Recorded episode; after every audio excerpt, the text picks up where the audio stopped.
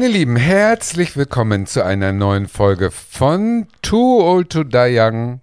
Kultur über und unter der Gürtellinie mit Tatjana Berlin, Paul Schulz und Barbie Breakout. Hallo. einen schönen guten Tag. Hi. Na, ihr kleinen Königinnen, wie geht's euch denn? Heute haben wir so ein Königlich Match. geht es mir. Ja. Ich fühle mich völlig, Wir sind so subtil. Wir ich fühle mich geadelt, nur dadurch, dass ich hier mit euch sitzen darf. Hof. Wir sind am Hofe von äh, Königin Barbie der Ersten. Der letzten hat der Barbie gesagt. die Letzte, Barbie genau. die letzte. Und bevor wir richtig einsteigen in dieses äh, leicht albern äh, scheinende Geplänkel, ihr werdet aber merken, es hat natürlich Tiefe wie immer bei uns. Wahnsinn. Machen wir aber vorher an der Oberfläche weiter. Es hat Abgründe. Ob es tiefer hat, werden wir noch sehen. Und zwar mit einer weiteren Folge eures beliebten kleinen Raterätsels. Fuck Mary Kill. Das Raterätsel Raterätsel. ist eine Variante des Das ist wie Spielspiels. Haarfrisur. Raterätsel und Haarfrisur. Ich liebe sowas. Was ist das für eine Haarfrisur? Hm. Fuck Mary Kill wird heute mit äh, Proka Protagonisten und Tinnen Innen, ja. äh, ge geraten, die im Prinzip, wie soll ich sagen, als einzige Vorgabe haben, Queen zu sein, ohne adelig zu sein, egal ob Mann oder Frau. Kann man das so sagen? Ja, wenn man das so hölzern ausdrücken will, ist das super. Wir spielen Fuck Mary Kill mit Leuten, Das haben die Sie nicht schön eine gesagt. Queen ich. Attitude haben, für uns königlich Queen sind auf Attitude, ja. irgendeine Art und Weise. Ähm, und da ist es natürlich, das Geschlecht ist natürlich völlig zweitrangig. Völlig zweitrangig. So. Royal Fuck-Ups auf Ich kenne gar keine Twitter-Queens. Guck mal, wie sie guckt. Ich wollte nur dieses entsetzte Gestöhne noch Mutti, mal kurz. Mutti ist richtig- schon am Anfang der richtig- Folge sehr müde. So müde. Okay, aber dann, mir fallen sofort welche ein. natürlich. Ja? Wenn ich eine Sekunde lang nachdenke, ja. okay, okay, okay, okay, okay, okay, okay, okay, okay, okay. Ach, du schreibst sogar welche auf? Ja, aber sonst habe ich Ja, sie das gleich wieder vergessen. ich schlau, habe ja schon ja. eine Flasche Rosé Ja, ich habe meine auch schon vergessen wieder. Wenn aber ich fange ehrlich trotzdem sein an. Paul. Ähm, Julian Stöckel. Julian FM Stöckel? Ja, was? Ist das eine Queen oder nicht? Also, hi- ja. Nicht? Queen Attitude, Queen Energy. Ja? Okay. Er denkt, er hat's. Ah, Er, er, er covert äh, ich dachte, ich dachte von Leuten, Wodka für die tatsächlich Königin haben. und Ja, ja, glaubt, ja, ja, er ist nein, eine du hast Königin, natürlich die recht, Wodka okay. trinkt. Ja, ja, also ja. doch, ja, schon. Mm, dann, ähm, mm, oh Gott, ja, siehst du, jetzt fällt mir auch keiner mehr ein. Sophia Loren, Mm. Mhm. Die äh, diese, die, diese Unnahbarkeit hat, finde ich, die so eine richtige Queen ausmacht. Und eine entsetzliche Queen, die wir aber auch schon oft hatten, äh, Helmut Berger. Gott. Ähm, Wobei in meiner Hierarchie äh, also Helmut, Helmut Berger steht über Julian? Stöckel. Äh, Helmut Berger. Sophia Loren. Okay. Helmut Berger muss, muss, muss leider sterben, äh, weil ich das nicht aushalte. Äh, das geht nicht. Guck mal, der ist so Ähm, sensibel, der Paul. Das wissen wir ähm, immer gar nicht. Und Julian FM Stöckel Ja, äh, den, Paul, ja. geht's dir gut? Nee. werde ich dann, werde ich dann wohl heiraten, werde ich dann wohl heiraten müssen.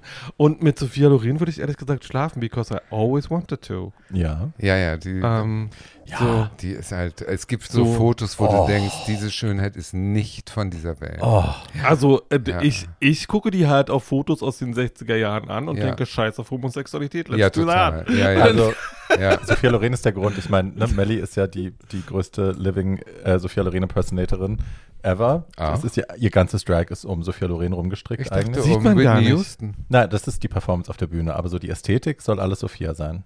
Das kann man aber verstehen. In ihrer Highzeit Ja, sah ja, sie auch sehr schön Voll. italienisch und wild aus. Voll. Und da, ne, also mir stehen keine braunen Haare, das macht mir alles zu alt und zu herb und so, aber also wenn man so alte, die schöne Isabella oder so, wenn man so alte Sophia Loren-Filme Ja. sieht, dann war ich auch, ich habe mir dann Sachen schneiden lassen mit so zerrissenen Röcken und so, die aussehen, als Ja. hätte ich gerade mich am Strand in so ein Ding reingewälzt. Außerdem, Ja, außerdem hat man die Ästhetik einfach echt. Außerdem, Ja. außerdem hat Madame nach wie vor Humor. Also diese, diese, Ja, mhm. diese Bankszene mit Marcello Mastroianni aus Pret Na gut, die ist schon- ist das schon 25 Jahre sehr, sehr schön. Du weißt, dass ihre Tochter oder was, irgendeine Mussolini-Verwandte oder ihr Sohn oder was, also die ist schon eine stramm konservative Rechte. Und äh, insofern Humor und Sophia Loren sind jetzt zwei Begriffe. Also ich weiß noch einmal für Gala hat ähm, Sandra Maischberger einen Titelshoot äh, gehabt mit Sophia Loren weiß, und was die war- davon erzählt Ja. hat, das war alles sehr Ich habe bitter. mit, ich hab mit einem gearbeitet, der damals ähm, für Sonja Kraus, glaube ich, das Make-up gemacht hat. Das waren, was waren das, 100, Ja, fünf- 25 Jahre Gala ja, oder irgend sowas. Und da Genau. waren fünf solche Und Sophia Ischen. Loren wurde eingeflogen, Ja. wurde dann braun-rot angesprüht von ihrem Maskenbildner, die. Perücke aufgesetzt, dann hinten ins Kleid genäht, dann wurde sie dahingestellt und stand neben Nicht Sonja. stehen, sie er lag Erst- auf der erst stand Chaiselongue. sie neben so. Sonja Kraus. Okay. Und dann guckt sie, äh, guckt sie so und guckt Sonja Kraus, die halt ne, 20 Auch Möpse knackig hat. und Ja. prall war und sagt, uh, the colors don't match, she has to be put away. Und dann wurde Sonja Kraus ans andere Ende gestellt und dann haben sie sie irgendwann auf die Chaise gelegt, weil ne, Ja. man wollte auch nicht mehr so richtig stehen. Ja. Und dann lag sie auf der Chaise und äh, wurde, sollte dann, das Licht war irgendwie falsch, sie sollte, I cannot get up, they have to carry me. Und Yes. muss, wurde sie hochgehoben Genau. auf der Chaise Das und hat die auch erzählt. Toll. Die mussten auf allen Vieren da rumkriechen, weil Toll. immer die Chaise Toll, rumgestellt toll, wurde, toll, toll. weil Sophia Loren nicht zufrieden war, wo das Sofa mit ihr Yeah, drauf but who wouldn't want to do that? I love it. Ich würde das auch so machen, ja. Ich finde das auch She has to be put super. away. Ja. The colors don't match. Weißt Übrigens, es- hat es- was ist, verg- doch, ist doch so ein Satz, den man eigentlich in unserem Alter in jedem queeren Club Queen Behavior. so, so gerne Queen sagen Behavior. möchte, Behavior. nach Das haben- links und nach rechts, Ja. the colors don't match. Das haben wir auch vergessen bei. Marilyn zu erwähnen übrigens, dass die in diesem äh, weltberühmten Songclip äh, Diamonds Are a Girl's Best Friend, wenn man da genau hinguckt, haben die Tänzerinnen in dieser Choreo alle eine schwarze Strumpfhosenmaske auf, damit sie als Blonde, guck mal, selbst du Was? hast es nicht gesehen, die haben alle eine komplett Gesicht, Haare sind unter schwarzer Strumpfhose, damit sie die Blonde ist, die leuchtet. Schatze, das ist jetzt gerade überhaupt nicht das Thema. Aber Nein, aber das? das? ist genau die Attitude. Ja, das stimmt. Toll. Ja, das Genau. ist die Queen Attitude. Genau, so, das wollte ich deswegen, noch erzählen. Äh, so. Also du Also hast ihn gefragt, dann hast du mich- ich frag dich jetzt. ja, frag mal. So. Madonna, Oh. Adam Lambert Oh. und Charles Pierce. Oh, das sind aber alles drei sehr schwierige Menschen für mich. Also ich würde Madonna heiraten, weil mich die Tragik dieses langgezogenen Endes journalistisch so interessiert, dass ich dabei Zeuge werden möchte aus erster Hand, um zu sehen, wann die Implantate im Arsch endlich das Gehirn komplett aufgefressen haben. Deswegen werde ich die heiraten. So. Das ist schon mal klar. Und dann würde ich, glaube ich, Whatever happened to Papa Do Genau. ähm, Ja. Pierce Brosnan, hast du gesagt? Adam Oder Lambert. Pier nee, der Charles andere. Pierce. War das? Charles Pierce ist der Impassionator. Der May, äh, Bette Davis Impersonator. Impersonator. Impersonator. It's a word. Passionator. Impassion von Passion habe ich mit Ja, Absicht gesagt, nein. weil mit dem würde Genau. ich natürlich ficken. Und Adam Lambert würde ich demnach töten. Weil den finde ich vollkommen uninteressant. Das ist doch der von Queen. Ja. Ja, Oh, ich I do. Ich war gerade auf dem Konzert, das Den war mag ich so gar nicht. toll, du hast keine Ahnung. Nee, den finde ich total so wie Harry Miles Styles Scheiß Dings da. Genau. Heute bei den Boomers. Ganz Wie Harry. Miles. Ja, find finde ich ich ganz Und Alana schlimm. Styles. Die finde ich ganz schlimm. Ganz Okay. schlimm. Nein, die mag ich nicht. Also insofern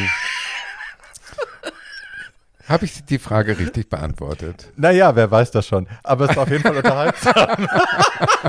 Äh, äh, also ich nehme die Kategorie für Barbies Bedürfnisse mal sehr. Und möchte lösen. Bockwurst. Ja.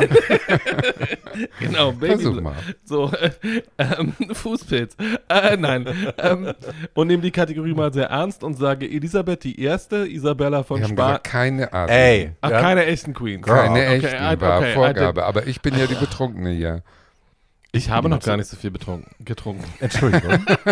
Wenn hier eine betrunken ist, dann bin ich dran. So, äh, Also ihr merkt schon, wir machen hier Baby we Jane all, live. we all had a drop taken.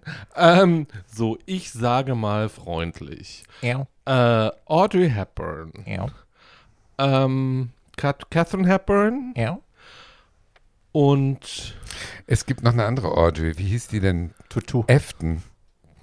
Efton von Dallas. Ich Audrey nicht- Landers. Sag doch mal Audrey nicht- Ich war Landers. noch nicht fertig. Ach so, das können wir natürlich auch, das können wir natürlich auch machen. Drei Wir, Audreys. wir machen, wir machen Soap Edition und sagen äh, Joan Collins, Linda Evans oder Susan Lucci. Wer ist Susan Lucci? Oh. Susan, Susan Lucci ist die Tatjana des Daytime Televisions. Ja. Always nominated, never awarded. Oh, Ähm, okay. verkanntes Genie wie ich. Genau. Und alt, wie du. Ähm, Nur Joan, Linda oder Susan? Also, ich würde heiraten, würde ich Susan Lucci, Of weil she has longevity. Die sieht immer noch rasend aus, obwohl sie 300 Jahre alt ist. Und ungefähr hat am- 1,30 groß ist. Ja, und hat aber am, am längsten und am meisten von allen gearbeitet und die hat richtig Geld verdient. Das heißt, die Ja. muss man heiraten. Die ist auch schon alt, die lebt nicht mehr lang, das ist super. Ähm, Also älter als John Collins ist sie nicht. John Naja. Collins ist jetzt 83 Jahre Teile alt. von ihr werden irgendwann im Smithsonian stehen. Joan und Linda. Jetzt habe ich schon geheiratet. Ne, Jetzt muss Ja. ich eine bumsen und eine töten. Oh je. Ähm, mit Joan habe ich ja schon gearbeitet. Wir verstehen uns gut, auch wenn sie eine stark konservative Rechte ist und mir eigentlich auf den Sack geht. Nee, die muss sterben. Ich würde, ich würde Linda dann Ja, die ist so ein bisschen Yoga und Tierschutz und so. Und Facial. Ja, da kannst du noch ordentlich schminken. bei Und- der. Ja, und Da habe ich noch was zu und tun. Ja. und wenn es, lässt sich ja auch schminken. und wenn es nicht Genau. geht, dreht man Jani halt ein bisschen lauter und dann ist gut. Nee, don't ich glaube, den, den darf man nicht mehr anhören in ihrer Nähe. Das ist dieser griechische, mit dem sie zusammen war. So ein Barde, so ein langhaariger Schnurzbart. Ach, der Vangelis Der ein von bisschen, der, sind, Ja, der, der, der ein genau. bisschen Okay. aussieht wie die gestrafte Version von Frank Zappa. Widerlich. ja, früher ging es, aber nee, Nein, das wollen wir nicht. die lebt auf ihrem Pferdehof. Aber Susan Lucci, und- I love ja. Susan Lucci. Die hat auch bei dieser einen Serie, die äh, Devious Mates, die hast du doch bestimmt gesehen. Nein. Die hat, Nein? die, hat, die hat auch bei Hot in Cleveland sich selbst gespielt auf sehr alles Art und. Weise. Ganz I großartig. like her. Also ihr merkt schon, dass wir heute über Hoheiten reden. Yes. Und zwar tatsächliche Royalty-Hoheiten. Adel. Was Historisch belegt. Haltet, ja, was haltet Ja. ihr denn von Adel generell? Findet ihr Monarchie ein, ein gutes System? Ich finde es super. Ich Also ich finde, super. also das, was ich ja, ich finde ja Deutschland, natürlich ist der Adelsstand in Deutschland seit 1917 eigentlich abgeschafft, ähm, aber wir brauchen auch gar keinen Adel, weil irgendwie, wenn Frau Merkel gesagt hätte, sie möchte noch mal, wäre Frau Merkel auch immer noch Kanzlerin und wenn sie dann gesagt hätte, sie möchte noch mal, wäre sie auch immer noch Kanzlerin geworden. Also solange Leute 16 oder 25 Jahre an der Regierung sein können, who needs Aber die sind doch gewählt. Ja, da ist was ist doch was anderes. ganz anderes da fehlt mir auch so dieses Inzuchtmoment, weißt Ja. du? Ist, ja, die Degeneration ja, ist natürlich ja, das dieser Adel natürlich. so mit diesen ganzen äh, Cousin-Hochzeiten und Ja. dieses Gesicht, das Welfengesicht oder irgendwo auf irgendwelchen Bildern gibt es aus dem Spanisch-Österreichischen, die haben alle so ein voll debiles Gesicht und so. Das Warte find ich das ab, die super, Frau, über die ich rede, ist da sehr bewandert. Äh, ja, Die- natürlich. Nochmal, nochmal? Die Frau, über die ich rede, ist da sehr bewandert zum Thema Inzucht. Ähm, und ähm, Er redet über eine Frau, die über Inzucht Ja. nein, ist. die Frau, über die ich nachher rede, ist da sehr bewandert beim Thema Kleopatra. Ja, aber da hat man ja keine Fotos und keine richtigen Bilder. Ist ja auch egal. Äh, jedenfalls, äh, Aber die Idee an sich, dass ein Ja. Mensch durch, das, durch eine Durch Geburt, Geburt quasi durch Zufall, total unfähige alle Leute. Jobs hat, um in riesen. Imperien, Ja. wenn es nee, bin ich, bin, ist, ich, zu regieren. bin ich Demokrat für, finde ich, sollte Eben, generell. Nee, finde ich super. Das finde ich richtig gut. Also, dass die, dass, da, da ist immer so viel Interpretationsspielraum, weil die sind alle so richtig durch beide Ohren geschossen doof. Das sieht man ja an dieser komischen Gloria von Tonotaxis. Das ist ja nun auch ein Beispiel dafür, dass Adel hinter Schloss und Gitter gehört. Riegel. Und äh, solche Leute, die müssten viel mehr äh, Macht kriegen in Deutschland, damit man auch diesen Wahnsinn wirklich richtig genießen kann. Jetzt haben wir da so einen Lindner, der heiratet auf Sylt und tut so wie Adel. Nein, ist nicht das Richtige. Wenn schon, dann richtig. Dann will ich Inzucht, dann will ich äh, Vergewaltigung, dann will ich Fehlgeburten, ich will das alles haben. Ja, aber doch nicht in deiner direkten Nachbarschaft. Im Idealfall bin ich Teil davon. Oder sogar die, die, die, die. Bienenkönigin. genau, die, die, die überall ihren Samen verschleudert und äh, schreckliche kleine Bastarde zeugt. Bei Tatjana haben sie Halslose Ungeheuer. So. Ja, so, so ungeheuer. bei Die alle dynastisch irgendwie dann so werden wie dieser, dieser Prügel-Pissprinz Ernst August. Na, der ist oder adoptiert. Der ist nicht Nein, was? Nein. Doch, Ernst der ist August von adoptiert. Gekauft. Nein. Ach, der verkauft den nur. Nein, ihr seid alle falsch. Ich bin bei dem Mann von Caroline von Monaco, Ernst August von Ach, Hannover. Der ist ja nicht der Pissprinz. Ur Der ist der- doch, der, hat hat, gepinkelt. gepisst? Ja, das ist doch der Pinkelprinz. Wer hat denn noch den gepinkelt? Frederik, den von Jar Gabor, der hat doch bei Kader Den, Loth du in meinst in den Ding Autoverkäufer. Ja, du bist wieder im Reality-Fernsehen. Ich bin in der Geschichte, in der europäischen Adelsgeschichte unterwegs. Du äh, bist viel zu, äh, viel zu nah dran an den Der erlogenen Adel, so, Geschichten. ich sage nochmal, der Adelsstand ist abgeschafft mit gutem Grund. ja, das stimmt. Das sind alles Verbrecher. Paul Schulz, wie ich immer sage. Ja. Nein, aber es ist sehr am amüsant und unterhaltsam. Außer wenn eine irgendwie die Serpentine gerade ausfährt, das war natürlich traurig, aber ansonsten ist es sehr amüsant. Also, nicht, dass es sich nicht Wie genießen soll das denn noch weitergehen? nicht, dass, nicht, dass ich es nicht genießen würde, wenn regelmäßig Leute aufstehen und sagen, ich bin Anastasia, die letzte Überlebende der Ja, das ist auch toll gewesen. Jede Oma aus der ehemaligen Sowjetunion war irgendwann ja mal irgendwie irgendwo und hat gesagt, ich bin Anastasia. Das habe ich geliebt, diese Zeit. Oh mein Gott. Ja, ich hätte nicht gedacht, dass diese. Folge so lustig wird. Doch, weil, die wird lustig. also ne, ich habe mit Royalty wirklich gar nichts am Hut, ich find's scheiße. Äh, ich kann auch die Briten nicht leiden, ich fand auch dieses Queens-fucking-Ding gerade total dämlich. Aber hey, here we Ja, are. ohne sie beleidigen zu wollen, aber could Lizzie just fucking die? Also, dieser, Also- also, also seriously, diese ganze Idee, dass wir, wir sind eine Royal Family, wir sind euch überlegen und wir versklaven den Rest der Nein, man Welt. möchte weil doch- man wir möchte- sind Briten und wir sind weiß. Man möchte doch auch. als ihr. Nein, aber darum geht es doch nicht. Ich möchte einfach, dass Charles vielleicht noch eine Woche auf dem Thron hat, wo er Nö, keine ja. Windel tragen Ja, muss. das wäre schön. Also eine Woche würde ich ihm auch gönnen. Aber dann soll er wieder Tampon in der Unterhose seines Rottweilers werden und fertig aus. Das reicht jetzt schon. Ne, es ist einfach so krank. Es ist alles so krank. Aber ich muss sagen, also als Diana gestorben ist, war ich wirklich traurig. Also ich habe wirklich das, diese Legende geglaubt, die sie medial verbreitet hat von sich. Und als die starb, wir sind nach Paris, wir haben Blumen niedergelegt und so weiter und so fort. Du also hast ja auch die wirklich- Post von ABBA klauen richtig- wollen, Tatjana. ja, ja, ja, ich bin bei sowas immer kurz. Eigentlich bin ich Zeitzeugin und war immer nur kurz danach an derselben Eigentlich Stelle, wo was Misery. Schlimmes passiert ist. Ja, Misery auch. Du bist keine Zeitzeuge, du bist eine Psycho-Zeugin.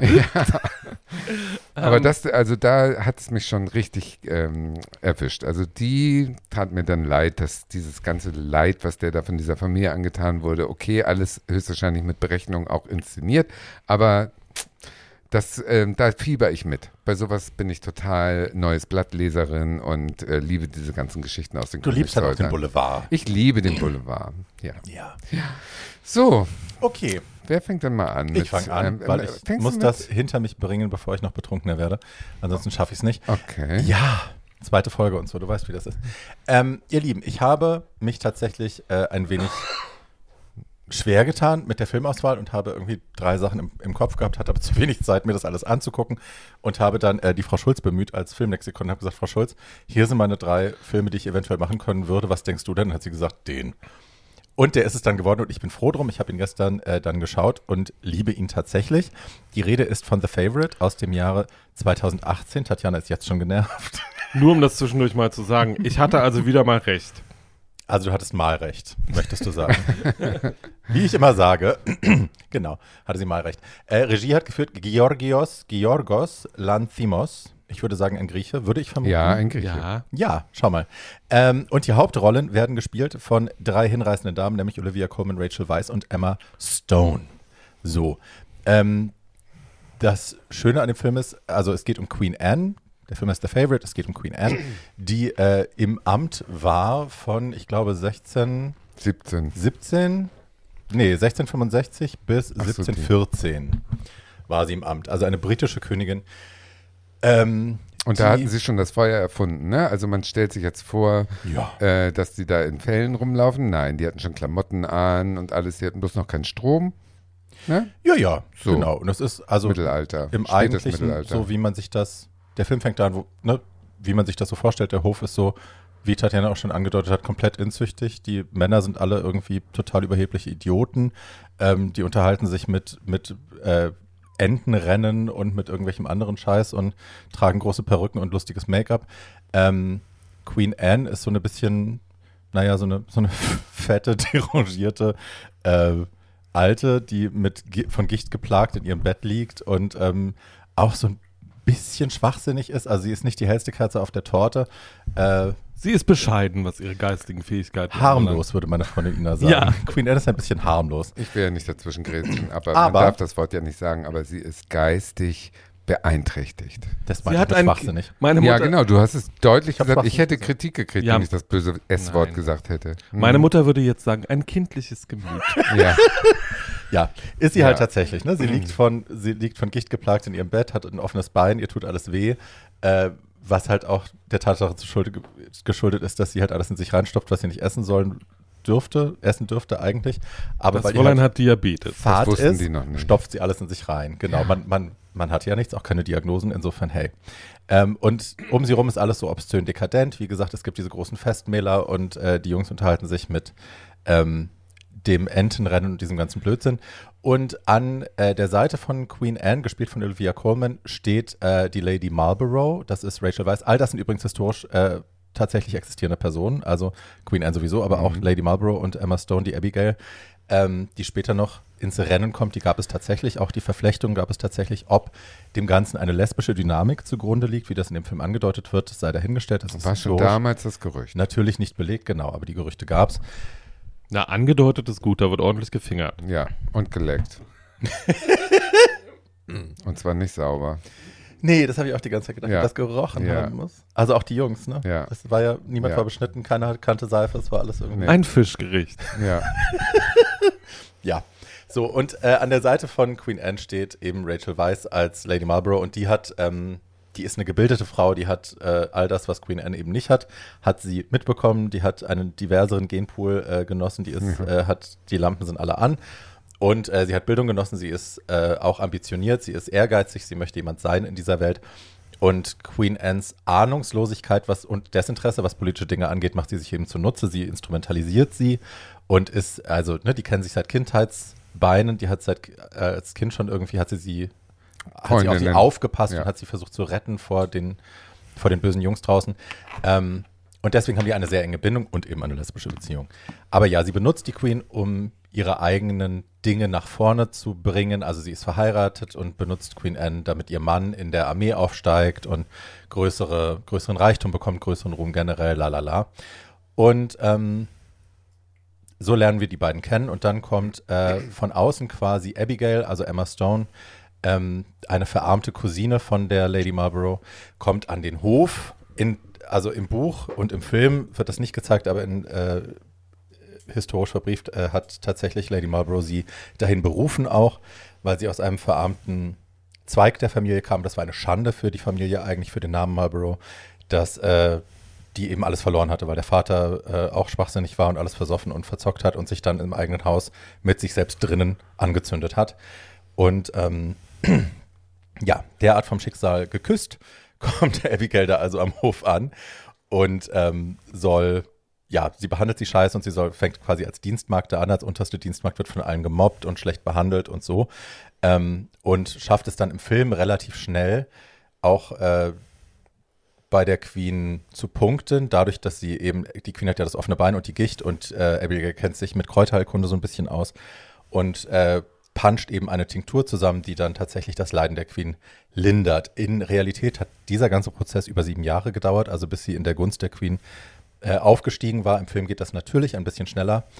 Und ab diesem Punkt entbrennt dann ein Konkurrenzkampf zwischen Lady Marlborough und Abigail, die um die Gunst der Queen buhlen, sich gegenseitig bekriegen und ähm, beide eben auch Sex mit der Queen haben die ganze Zeit. Die Queen sagt schon, ich glaube nach Minute 20 sagt sie zu Lady Marlborough, fuck me. Und ähm, die tut das dann ja, die tut das. und häufiger auch. Es ist sehr schön anzusehen, dass äh, ein Film aus dem Jahr 2018 es schafft, von einem männlichen Regisseur äh, noch dazu, ohne den von uns hier oft besprochenen und kritisierten Male Gaze auszukommen. Es ist äh, eine Lesben-Story, eine Le äh, Story um eine lesbische, ein lesbisches Dreieck, ähm, das auskommt ohne leicht bekleidete Liebesszenen und äh, wir sind äh, zärtliche Cousinen mit wehenden Vorhängen im Hintergrund und spielen uns ein bisschen an der Katze, sondern ähm, all das wird nicht gezeigt. Es gibt eine einzige Szene, wo wir Emma Stone äh, ohne Oberteil sehen, wo wir ihre Brust so im Anschnitt sehen. Und das hat sie selber entschieden während des Drehs. Das stand nicht mal im Buch. Der Regisseur wollte das nicht. Sie hat selber gesagt, äh, hier wäre sie übrigens nackt und ich mache das jetzt. Und das ist sehr schön zu sehen. Der Film war Äh, ich will jetzt gar nicht das Ende erzählen, weil ansonsten ne, lohnt sich das nicht mehr für euch, den zu gucken. Lohnt sich eh nicht. Ist, Ey! es, ist, ist es eine Komödie? Ja, es ist eine Komödie, danke. Würde Paul. ich auch sagen. Nein, es ist eine Komödie. Es macht totalen Spaß, den zuzugucken, weil sie fluchen wie die Weiber. Das Wort Kant fällt, ich glaube, im Film insgesamt 15 oder 20 Mal.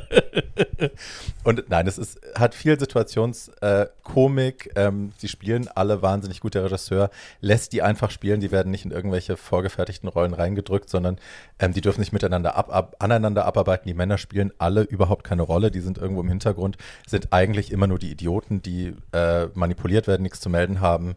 Opfer ihrer Triebe oder ihrer Eitelkeiten sind. Und die Frauen, also die beiden Frauen, Marlborough und Abigail, brillieren ähm, durch ihre Intelligenz, durch ihr manipulatives Geschick und Queen Anne ist auch so ein bisschen, naja, der Idiot, der da halt hin und her geschoben wird. Ähm, ich würde tatsächlich sogar glauben, dass das wird im Film angedeutet, aber ich hatte das Gefühl, dass tatsächlich zwischen Lady Marlborough und Queen Anne auch in der filmischen Konstellation, wie sie miteinander interagieren, dass da sowas wie Liebe herrscht. Würde ich auch sagen. Also, dass es nicht nur Manipulation ist und nicht nur benutzen, sondern also von Queen Anne's Seite auf jeden Fall. Die, hat Lady Marlborough, liebt sie in diesem Film abgöttisch und ähm, möchte sie besitzen und für sich haben alleine. Aber ich glaube, auch von Lady Marlborough Seite aus ist da eine, ja, da ist mehr als nur, ich benutze dich Das ist eine für meine, ernsthafte Zuneigung. Ja, also ge- gespickt mit ganz viel Opportunismus und so, ne? Natürlich. Aber, ja.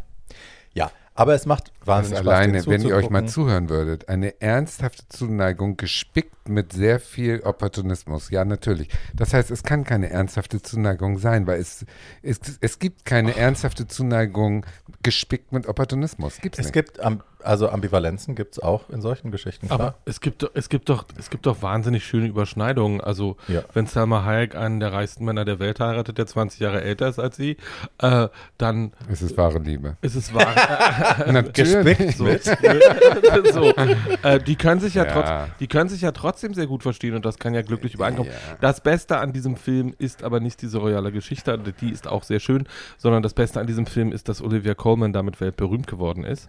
Äh, die wir War das der Film? Ich meine, sie hat einen Oscar Ja, dafür bekommen. ja, Ja, äh, das war das der war Film. der das war der Film, wo Okay. sie, wo sie international entdeckt worden ist. Äh, irgendwie europäische Publikumer äh, und vor allem britische Publikumer haben sie schon sehr viel länger gelebt.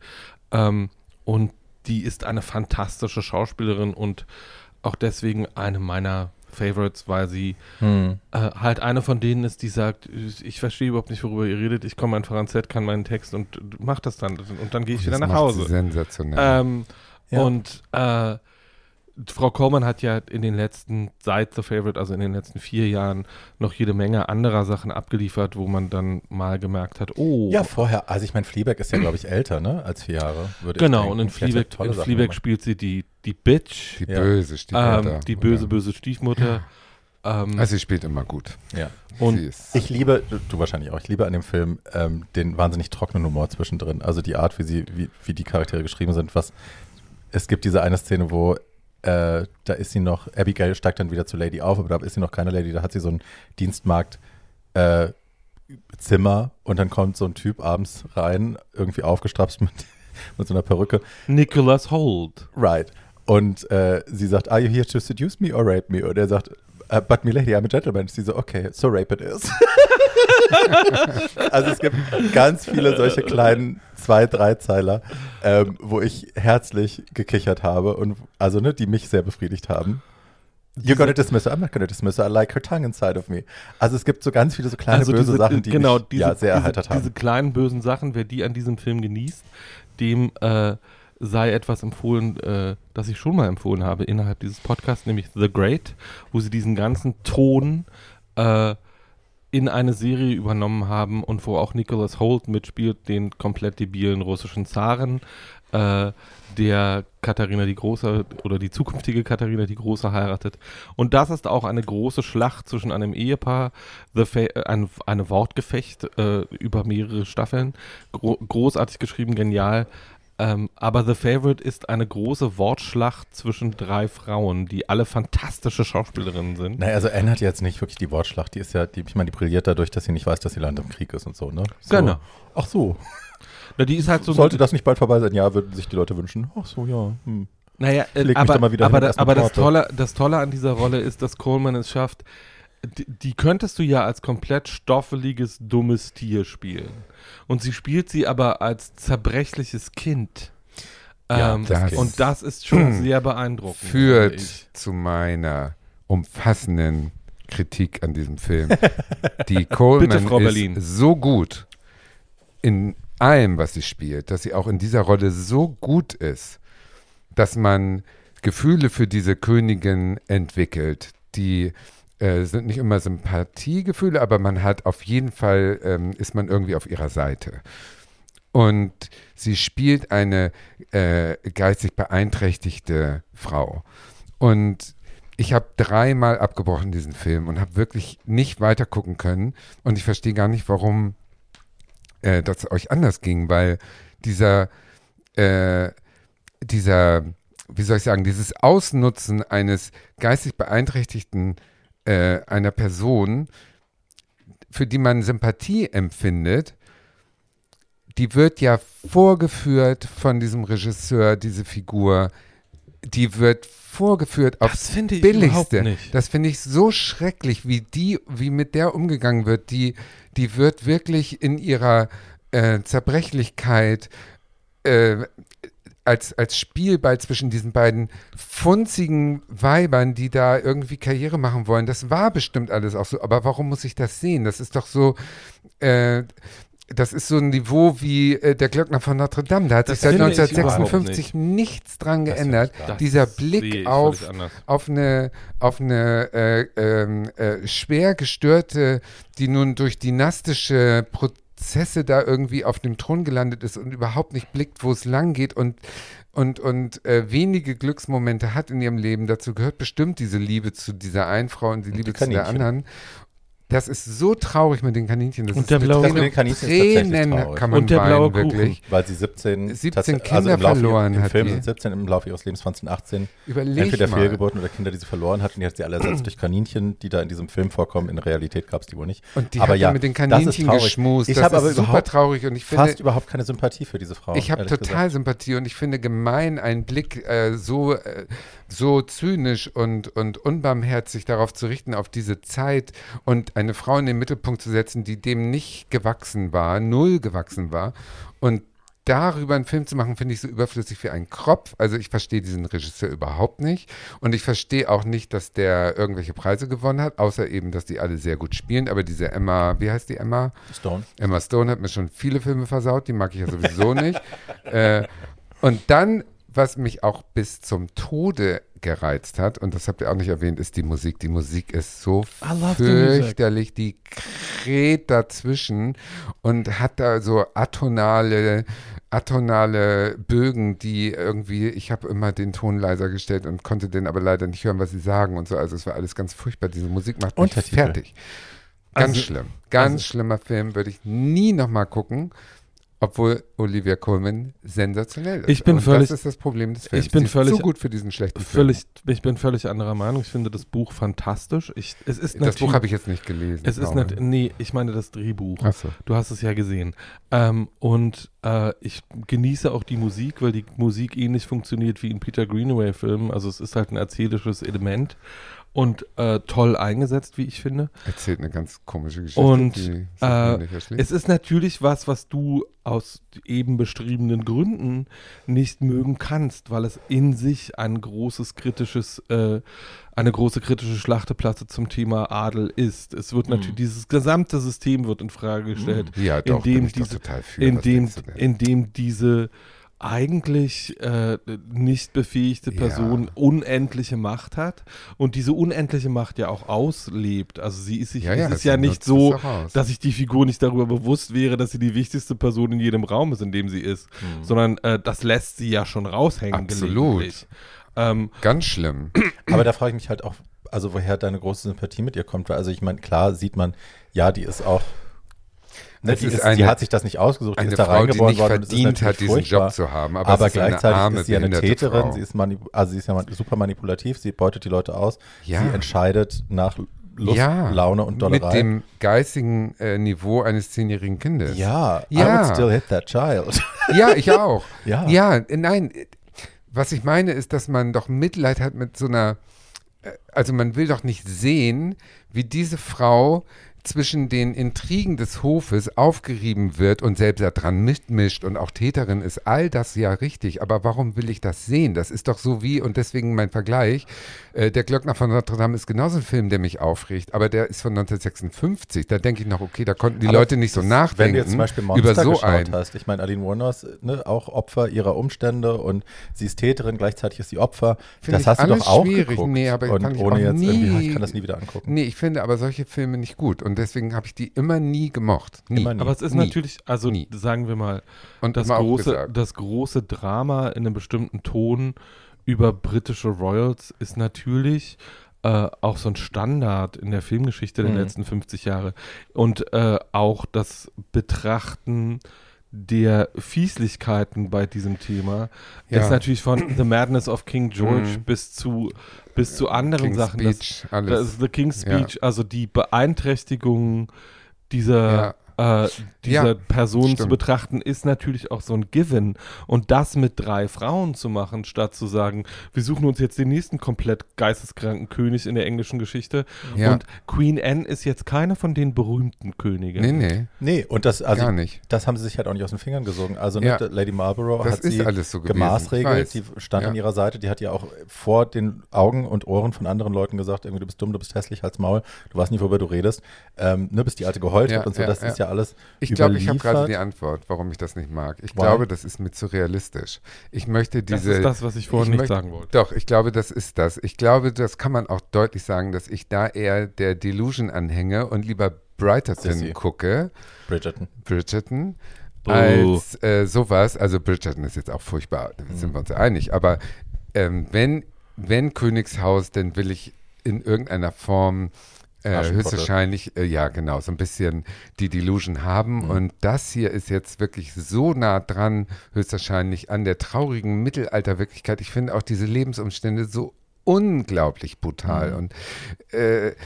in dem Film sind so viele harte Szenen und trotzdem wird das so mit Komik Allein dieses verkauft. Taubenschießen, ne? Ich also dass die mit echten Tauben schlimm. Taubenschießen machen, das Ja, war das wahrscheinlich die früher heute- so, die bevor sie halt noch. das Tontaubenschießen erfunden haben. Die Ja, haben halt echte Tauben in der Hand und dann nicht. sagen die Ladies immer Throw und dann schmeißen die die Taube hoch, dann wird sie halt abgeschossen. Ja, aber heute schmeißen die immer noch irgendwelche Hirsche, werden abgeschossen und so. Das machen die immer noch.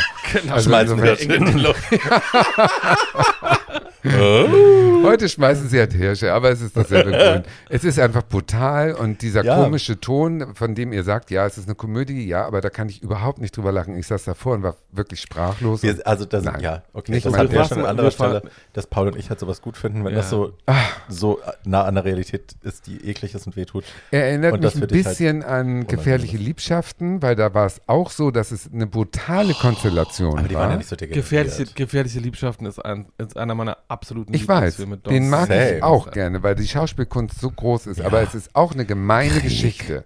Es ist eine böse Geschichte, die eigentlich nicht lustig ist. Die Szene, das Nein, ist für mich eine nein, der besten nein. Szenen der Filmgeschichte, als er zu ihr sagt, ja, es ist du toll. kannst jetzt entscheiden, was möchtest du? Und sie guckt ihn an und lächelt und du denkst, ah, alles ist schön. Und dann switcht was in den Augen. sagt, Krieg. ja, ja, das ist ein Absolutes Favorite.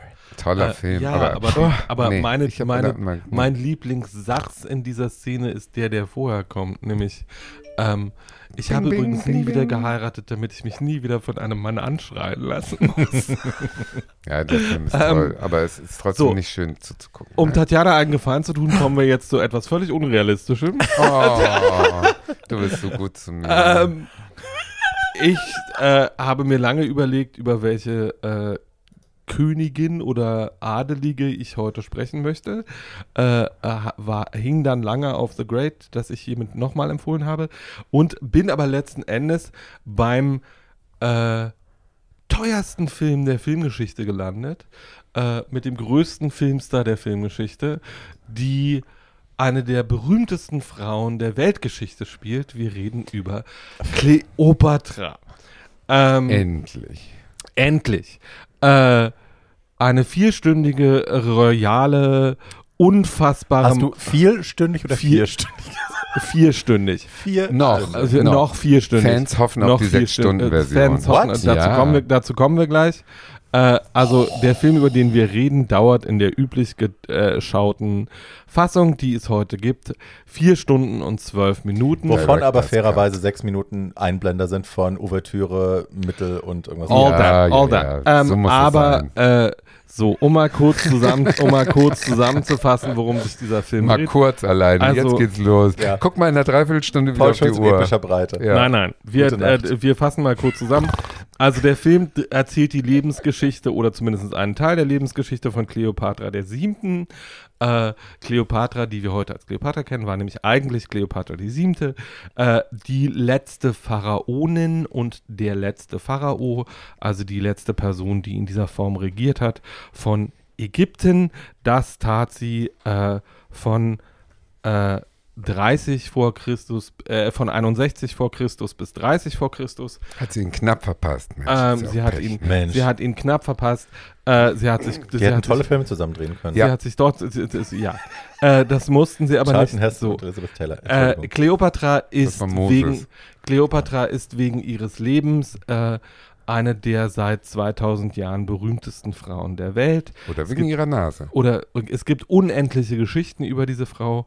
Äh, bevor ich zu dem Film komme, der über sie gedreht worden ist, möchte ich wirklich allen Menschen, die das jetzt hier hören und auch meinen beiden Mitdiskutantinnen ein Buch ans Herz legen. Das heißt Kleopatra ein Leben und ist von der besten derzeit lebenden Biografin der Welt. Die heißt Stacy Schiff und hat vor acht, zehn, acht oder zehn Jahren, ich weiß es gar nicht mehr genau, äh, das Leben von Kleopatra aufgeschrieben in einem mehrere hundert Seiten starkes Buch. äh, Also starke Buch. ich. Dafür hat sie zehn Jahre lang recherchiert und dabei Quellen aufgetan, die kein anderer Historiker vor ihr aufgetan hat. Dabei entstand ein völlig neues und sehr anderes Bild vom Leben dieser Frau. Sie hat auch mehreren Mythen, die es über Kleopatra gibt, nämlich, dass sie eine männerfressende Hure war, dass sie wunderschön war, äh, dass sie äh, viele, viele Dinge getan hat, die eher mit dem Film, über den ich gleich, über den ich gleich noch reden werde, als mit ihrem wahren Leben zu tun hat. All dem widerspricht Frau Schiff deutlich. Frau Schiff ist außerdem eine der besseren Schreiberinnen auf dem Planeten. Es ist ein hochunterhaltsames, fantastisches Buch, äh, das ich nur empfehlen kann. Hast du das? Ich habe das, ich leihe dir Oh, das gerne. Ja. Ähm, Sowas mag ich gern lesen. und äh, das, was Frau Schiff unter anderem, Frau Schiff beginnt damit, äh, dass Kleopatra, also ungefähr 100 Jahre bevor Christus den Planeten äh, betreten hat, geboren wird. Wann genau das Geburtsdatum äh, ist, ist ein bisschen umstritten.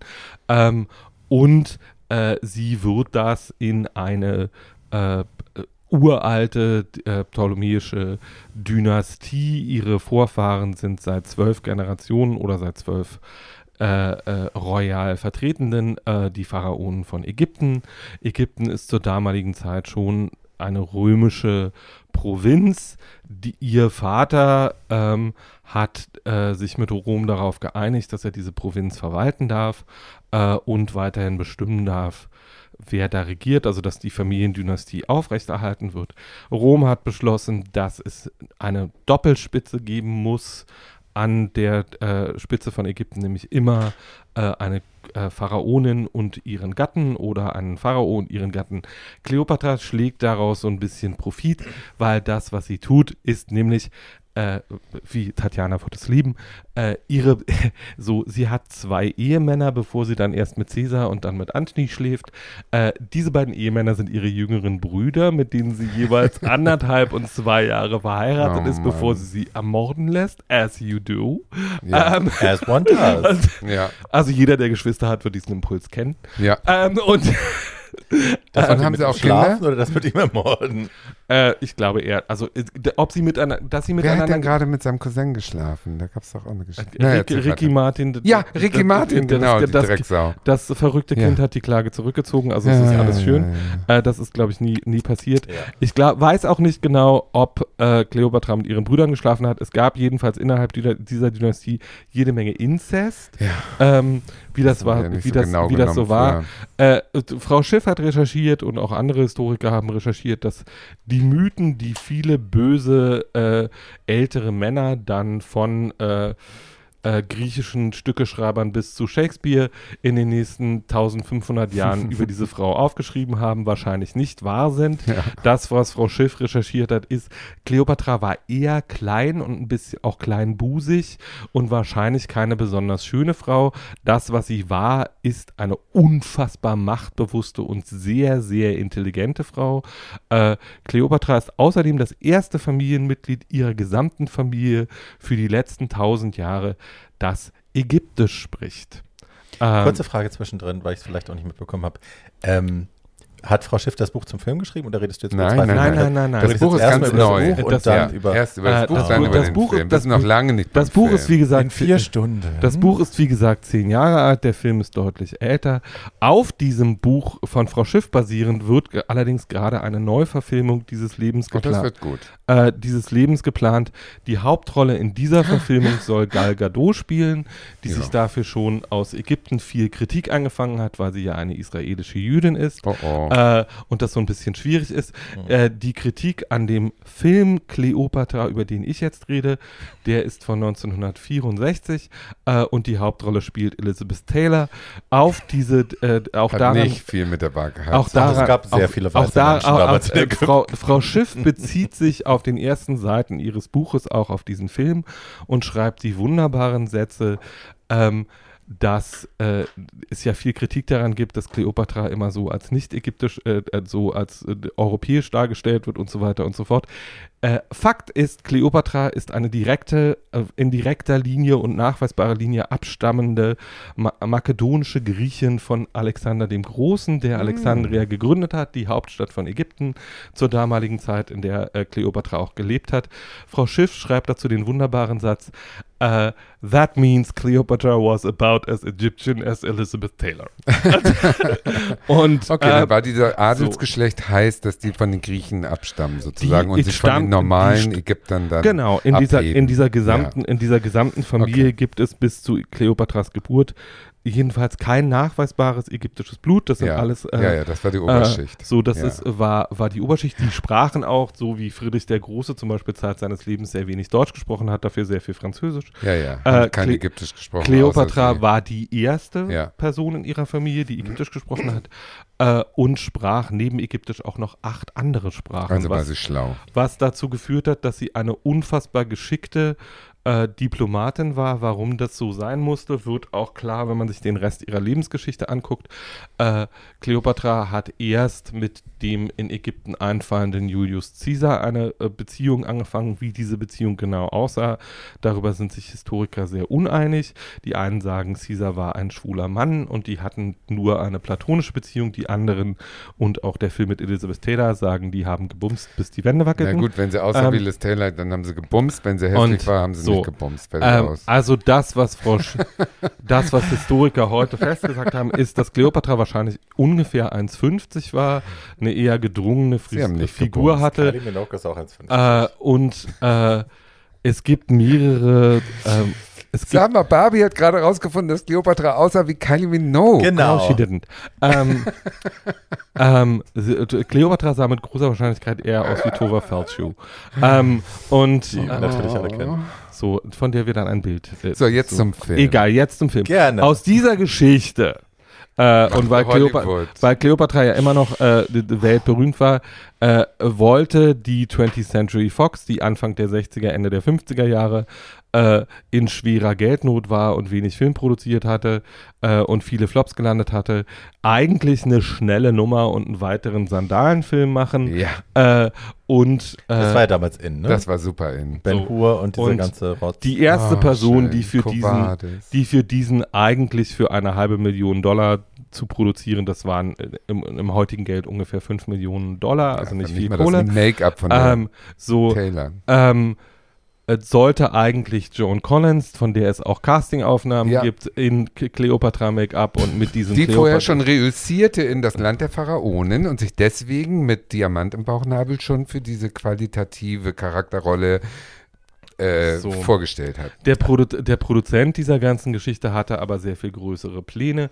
Also es sollte, es ging darum, dass die 20th Fox, Fox diesen Stoff besaß. Es gibt einen Stummfilm von 1917, der auch Cleopatra Der auch heißt. gut ist. Äh, und Mit Colette Colbert, immerhin. nee, nicht Col- Colette, die Hausdarstellerin hieß anders. Mir fällt der Name gerade nicht Aber ein. Das Colette Colbert hat sie auch mal gespielt. Ja, aber nicht in diesem Film. Ähm, und jedenfalls, äh, dann wurde dem Produzenten dieses uralte Drehbuch übersetzt, äh, überreicht für einen Stummfilm. Dieses Buch hatte also keinerlei Dialoge. That was bad.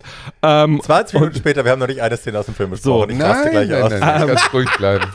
und Paul baut das auf. Ähm, jedenfalls, was dann passierte, war, dass der Film, äh, dass der Produzent aber sagte, ja, ich möchte aber eigentlich jemand anderen besetzen. Und dann wurden Namen durchgereicht von Sophia Loren bis über äh, bis zu Ava Gardner, also alles, was irgendwie nicht bei drei auf dem Baum war, sollte man. Sophia hätte ich mir gut vorstellen können. So, Sophia Loren wäre auch eine feine Variante gewesen, ist es dann aber nicht geworden. Ähm, jedenfalls dann hatte der äh, Produzent eine Wunschbesetzung. Diese Wunschbesetzung war Elizabeth Taylor Warum? weil Elizabeth Taylor zur damaligen Zeit der größte Filmstar der Welt war und ein Garant für volle Kassen.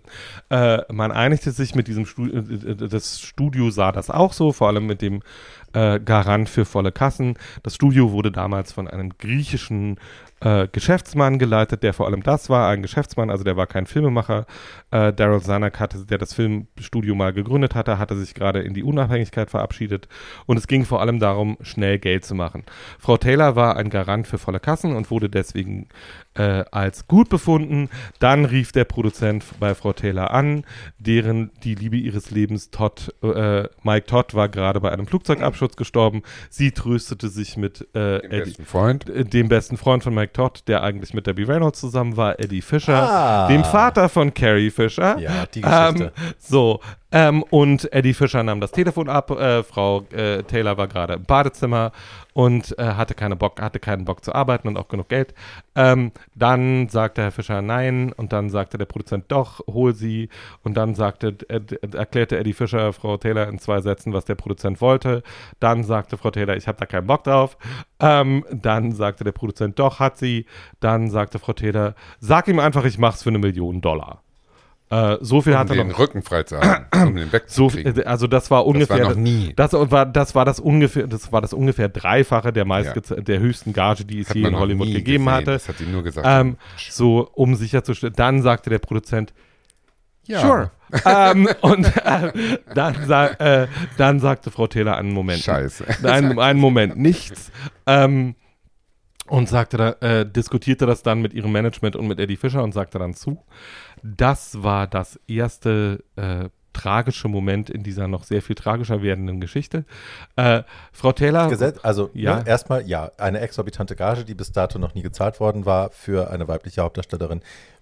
Wenn man jetzt aber die Länge der Dreharbeiten Das Die- wussten sie Das ja wussten nicht. sie ja Die nicht. dachten Ach ja so, halbe also die- Million, drei also- Tage Drehzeit, ge- ge- fertig ge aus. ge geplant, Ach so. geplant äh, so, dann wurde diese Produktion vorbereitet. Frau Taylor hatte in dieser Zeit äh, gerade Suddenly Last Summer abgedreht und davor noch Butterfield 8. Ähm, Hat einen Oscar im Gepäck gehabt. nee, nee, keinen Oscar, das kam später. So. Ähm, und äh, jedenfalls äh, und hatte so und war das war die erste PR für den Film. In Zukunft der bestbezahlte Filmstar der Welt. Das hat keinen gewundert, aber eine Million Dollar waren umgerechnet auf die heutigen äh, Marktwerte ungefähr 10 Millionen Euro. Das war sehr, sehr, sehr, sehr, sehr viel mehr Geld, als irgendjemand bis dahin bekommen hatte. Die Dreharbeiten wurden auf vier Monate angesetzt. Als Drehort wurden die Londoner Pinewood Studios ausgewählt, wo äh, mit einem unglaublichen Aufwand und unter einem Regisseur, dessen Namen ich jetzt hier nicht sage, weil wir gerade noch gleich den Namen eines des eigentlichen Regisseurs sagen, äh, Kulissen aufgebaut wurden, die dazu, die so groß waren, dass sie dazu führten, dass in der englischen Region, in der das passierte, die Baumaterialien ausgingen.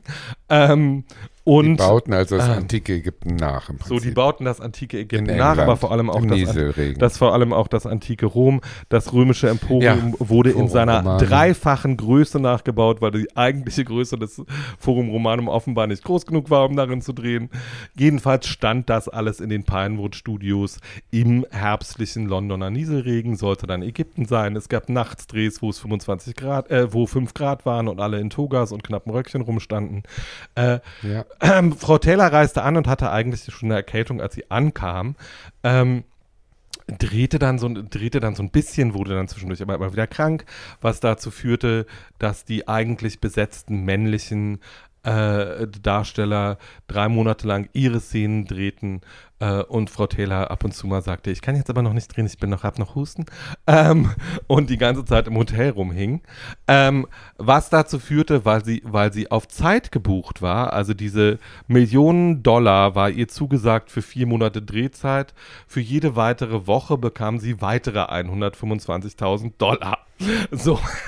Da wäre ich auch mal ähm, krank gewesen. So, ähm, jedenfalls, sie fing dann irgendwann an zu drehen weil sie gesundheitlich dazu in der Lage war, für ein paar Tage. Danach äh, fiel, fiel sie dann, kriegte sie dann aus dieser irgendwie ein bisschen vorhandenen Erkältung wurde was sehr viel Schlimmeres. Sie kriegte hohes Fieber, fiel in ihrem Londoner Hotel kurzzeitig in ein Koma. Im äh, Ballroom dieses Hotels fanden parallel ein Ärztekongress statt. Äh, ihre, ihre Bediensteten, die sie nicht wecken konnten, rasten zu diesem Ärztekongress. Unter diesen Ärzten befand sich zufälligerweise der beste Reanimateur Englands. Der raste in ihr Hotelzimmer, nahm einen spontanen Luftröhrenschnitt vor. Mit einem Kugelschreiber. Mit einem Kugelschreiber und rettete Frau Taylor so das Leben. Das ist jetzt alles das kein... Allein ist ja das Material ist für eine Miniserie. So, ja, genau, das ist... Die sollten eine Miniserie John Collins wurde nachts angerufen und hat gesagt, die ist tot und äh, so, du musst übernehmen. Jordan, ich genau, ja. Produ äh, so, Produzenten wie Produzenten so sind, weil Dreharbeiten sind teuer, riefen halt in dem Moment, wo es hieß, Frau Taylor könnte gerade gestorben sein, Frau Collins an und sagten, could you, ähm, und äh, so, das passierte dann doch nicht. Äh, Frau Taylor überlebte, kam ins Krankenhaus, war drei Wochen im Krankenhaus, begab sich danach äh, für eine längere Rekonvaleszenz nach Amerika, wo Eddie Fischer sie weiterhin liebevoll betreute.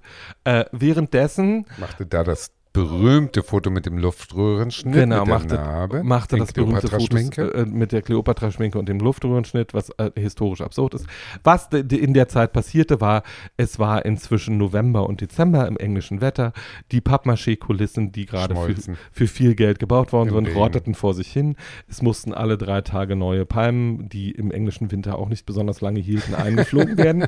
ähm, Wer hätte das, das nur vorausahnen ja. sollen?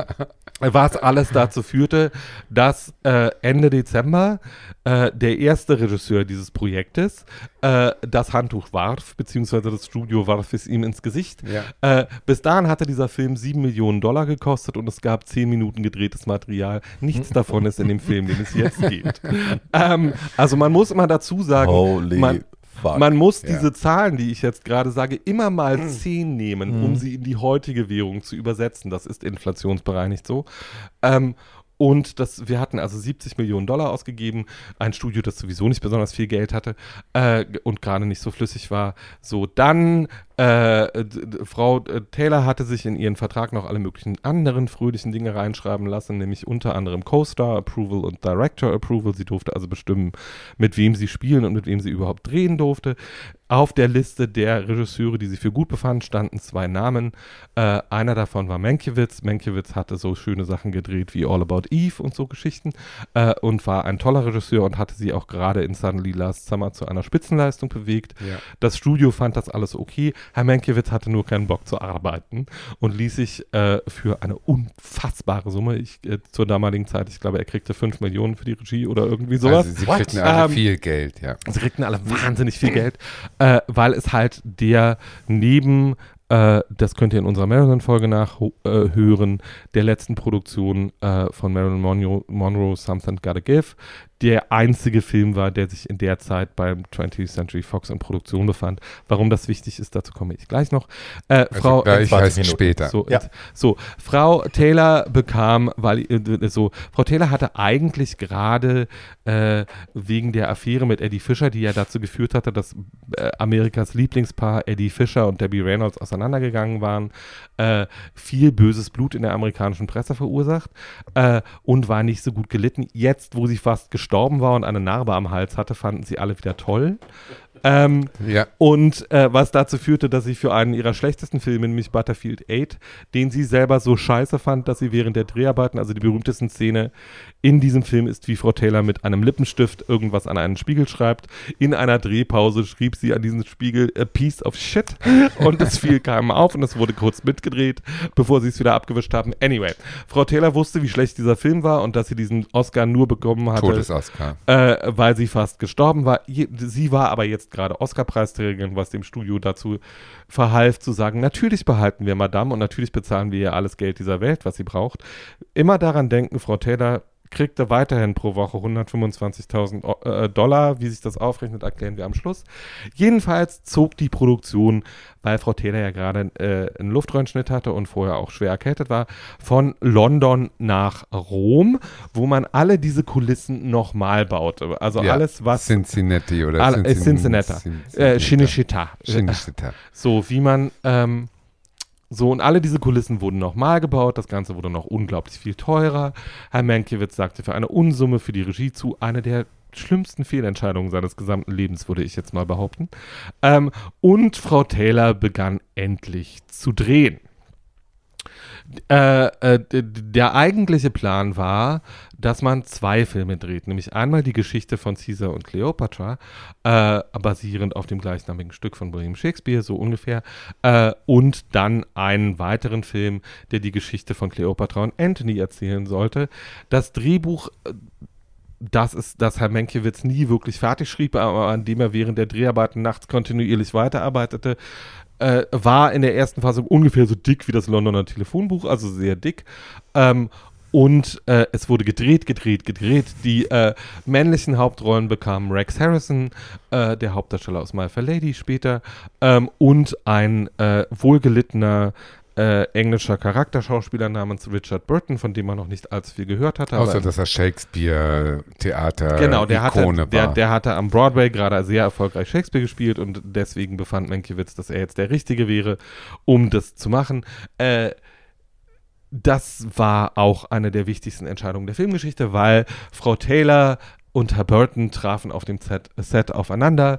Frau Taylor, äh, Frau Taylor guckte Herrn Burton an und Frau Burton guckte, äh, und Herr Burton guckte Frau Taylor an. Sie küssten sich das erste Mal, hörten damit nicht wieder auf. Auf Kamera. Äh, on camera. On Äh, camera. Herr Mankiewicz schrie dreimal Cut, Cut, Cut, Cut, Cut. Die Aufnahme Äh, gibt's. So, und sie hörten einfach nicht auf, sich zu küssen. Alle um sie herum kicherten. Was dazu führte, ähm, dass äh, Frau Taylor und Herr Burton eine der berühmtesten Affären der Filmgeschichte begangen und auch eine der berühmtesten Beziehungen. Der arme Eddie Fischer, muss ich an dieser Stelle nochmal sagen, weil äh, der war auch nicht ganz unberühmt und on Auch camera, wenig Sympathien für ihn. on cam on der wurde camera, ausgetauscht. on Ja. camera Bye. und unter, äh, na, sie hatte ihn immerhin gerade geheiratet. Also, äh, ja, gut, aber du. so. Hatte er vorher schon Eddie mal gemacht, Fischer oder so. Richard Burton war Jedenfalls auch bekannt als äh, die wandelnde Fleischwurst, die jetzt wirklich äh, alles gevögelt was auch, hat. was auch alles, immer, was auch, alles, was in dem was auch, stand. was auch immer äh, Herrn Burton dazu bewogen haben oder Frau Taylor dazu bewogen, Herrn Burton äh, charmant zu finden. Sie tat das sehr ausgiebig und sehr Last so. Und diese, diese Dreharbeiten waren endlos. Äh, Roddy McDowell, der eine wunderbare Rolle in dem Film spielt, und Richard Burton nahmen zwischendurch, weil sie sich einfach langweilten, noch ein anderes Projekt an und gingen mal kurz für ein paar Wochen weg und drehten in einem anderen Film, äh, während Herr Mankiewicz versuchte, dieses Drehbuch, die Gesamtproduktion und alle diese Figuren zu bändigen. Und jedenfalls. es uferte ein bisschen aus. es uferte ein bisschen aus. Die Gesamtdreharbeiten dauerten fast zwei Jahre, äh, was dazu führte, dass Frau Taylor am Ende der Dreharbeiten, sie war zwischendurch auch nochmal krank und so, äh, sieben Millionen Euro, in, äh, sieben Millionen Dollar in Rechnung Mal stellte, zehn. weil das war ja die Vereinbarung. Das bedeutete und plus so, Einspielergebnisse, glaube ich, oder so. Genau, ne? sie kriegte- sie kriegte- sie Anteil krieg- in die sie krieg- Zukunft Sie kriegte die Gage und 10% äh, der Einspielergebnisse. ähm, so, dass, so, das äh, Studio sagte nö, Frau Taylor sagte, ich habe einen Vertrag, verklagte das Studio und bekam zwei Jahre später Recht. Und wie gesagt, diese 7 Millionen Dollar, das sind heute umgerechnet 70 Milliarden, äh, 70 Millionen, 70 Millionen Dollar. Dafür geht man gerne mal zwei Jahre arbeiten, würde und, ich sagen. und das Studio war Ich pleite würd- danach, Ich ne? würde auch einen Luftröhrenschnitt hinnehmen. Ähm, und Das ähm, Studio war pleite danach? Also ich, ich komme, ich komme, wir sind fast, wir sind fast da. Entschuldigung. Wir sind Er fast kommt da. noch dazu. So, Herr Mankiewicz äh, ging mit dem Material zum äh, dann wieder intronisierten Herrn Sennung, der wieder 20, äh, der, der die 20th Century Fox inzwischen wieder leitete. Retten sollte. Cleop, Cle und retten sollte, weil das Studio, der Marilyn-Film war inzwischen abgeblasen worden. Cleopatra war die einzige Produktion Weil sie dummerweise gestorben ist. weil sie dummerweise Ja. gestorben ist, wie Tatjana in der Ja. Marilyn-Folge gesagt hat. Ähm, und ähm, da, äh, äh, was dazu führte, war Cleopatra die einzige Produktion, die einzige Produktion war, äh, dass sich dieses Budget endlos aufblähte, weil jedes Geschäftsessen, das bei 20th Century Fox stattfand, wurde einfach dem Cleopatra-Budget aufgedrückt. Ähm, Er wurde teuer. Das haben wir der, jetzt gehört. so, der Film kostete am Schluss 45 Millionen Dollar, was in der heutigen Zeit ein Budget von Einem so normalen Tom Cruise-Film. so ist. zwischen 450 und 480 Millionen Avatar. Dollar waren. Also der Film war doppelt so teuer wie Titanic. Ähm, und äh, Herr Mankiewicz begab sich mit äh, völlig krank, weil der war während der Dreharbeiten einfach äh, der konnte so wenig schlafen, dass sie angefangen haben, ihn hoch und wieder runter zu spritzen, also morgens hoch und abends wieder runter. Äh, und dann saß er mit einem ich glaube, sie hatten mehrere hundert Stunden Filmmaterial gedreht. Äh, damit saß er im Schnitt und Herr Sernok setzte sich dazu. Äh, und der Erstschnitt von Cleopatra war sechs Stunden und äh, 40 Minuten lang. Äh, Sernok sagte dann, das geht nicht, ähm, weil das machen wir so nicht, das funktioniert nicht. Ähm, dann gab es eine 5 Stunden, 18 Minuten Fassung, die kürzte Herr Sernok, nachdem er äh, Herrn Mankiewicz gefeuert hatte, nochmal runter oder versuchte es jedenfalls vier Wochen lang, bis er merkte, ich habe überhaupt keine Ahnung, was für eine Geschichte die hier eigentlich erzählen wollen. Ich brauche eigentlich dringend den Regisseur, damit ich begreife, worum es hier geht. Dann Oh äh, musste er wieder zu Herrn Mankiewicz gehen und den nochmal holen, noch für noch mehr Geld.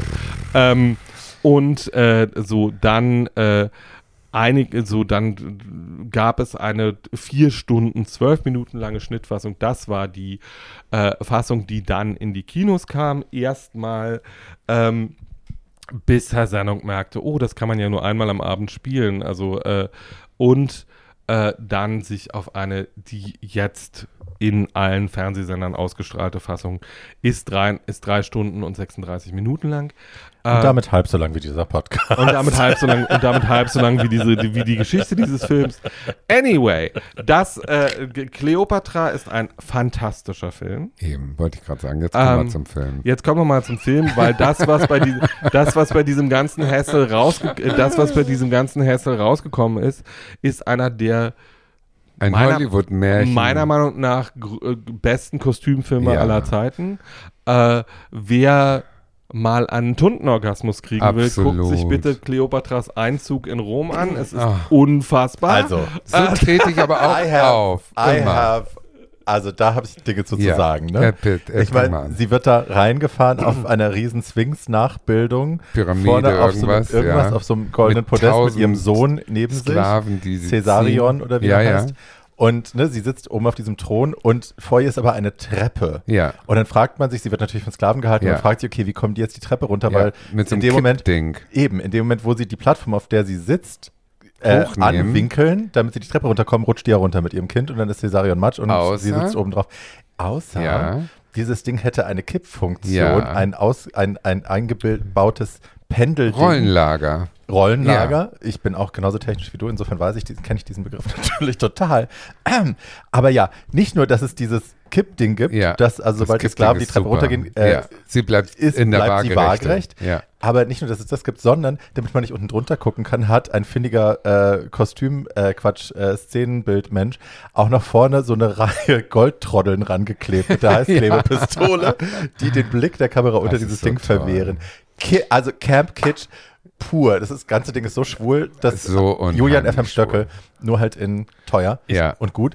Äh, ja, Wahnsinn. Ich weise nochmal Wahnsinn. darauf hin, dass dieses Kostüm, was Frau Taylor in dieser Szene trägt, 180 200 Kilo. Nein, äh, erstmal wiegt es äh, erstmal wiegt es fast einen halben Zentner ähm, und zweitens hat es 170.000 Dollar gekostet Also in deine Obsession Zeit. mit dem Geld, lieber Paul, die trübt ein bisschen den Blick auf diese Magie, die dadurch entstanden ist, weil ja, es war alles teuer, es war alles obszön, aber jetzt haben wir auf Film ja. äh, eine völlig erfundene, kitschige Kleopatra-Version, die aber so übertrieben toll ist, dass sie also wirklich wie so ein orientalisches Märchen halt funktioniert. Das sind Right. Liebesgeschichten, die größer sind als jede, die wir je selber erleben werden. Right. Ja. Die äh, Weltreiche stürzen ein, ob dieser Liebesgeschichte. Das ist alles sozusagen Kollater Kol Kollateralschaden.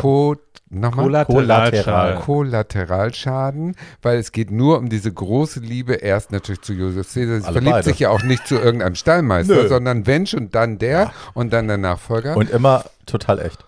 dann hat sie es auch geschafft in einem natürlich äh, genialen Marketingstrategischen Coup, dass sie die Real-Life-Liebesgeschichte mit Richard Burton ähm, zeitgleich auf, äh, aufnahm, das Tempo. Und äh, das ging ja so weit, dass nicht nur der, ähm, dass der amerikanische Kongress sie verdammt hat, sondern auch gleich der Papst. Also sie wurde ja als Ehebrecherin einer katholischen Ehe Right. äh, gebrandmarkt. Das erste Mal überhaupt, dass der Vatikan in eine Promi-Ehe ein schriftliches Statement gegeben Sie hat. waren noch nicht verheiratet. Äh, es war ein Rie ja, ich sag ja, also der Richard Burton war verheiratet, katholisch und äh, Also wollte sich auch super nie PR. scheiden lassen. Super PR, die hat Ja. also die Klavitatur erfunden Super für diese ganzen Sachen, die heute für uns völlig Super, selbstverständlich super sind. PR. Was auch passierte, und deswegen hat Andy Warhol Cleopatra den einflussreichsten Film der gesamten Modegeschichte genannt, war, dass um diesen Film herum, weil er so wahnsinnig teuer war und weil sie ohnehin schon so viel Geld ausgegeben hatten, eine PR-Strategie gestrickt wurde, das hatte die Welt noch nicht gesehen. Also es gab alles, von Cleopatra Frisuren über Cleopatra Kleider, es gab eine gesamte Modekollektion von Yves Saint Laurent, der, die auf diesem Film basierte, äh, es gab Cleopatra Make-up, es gibt alles.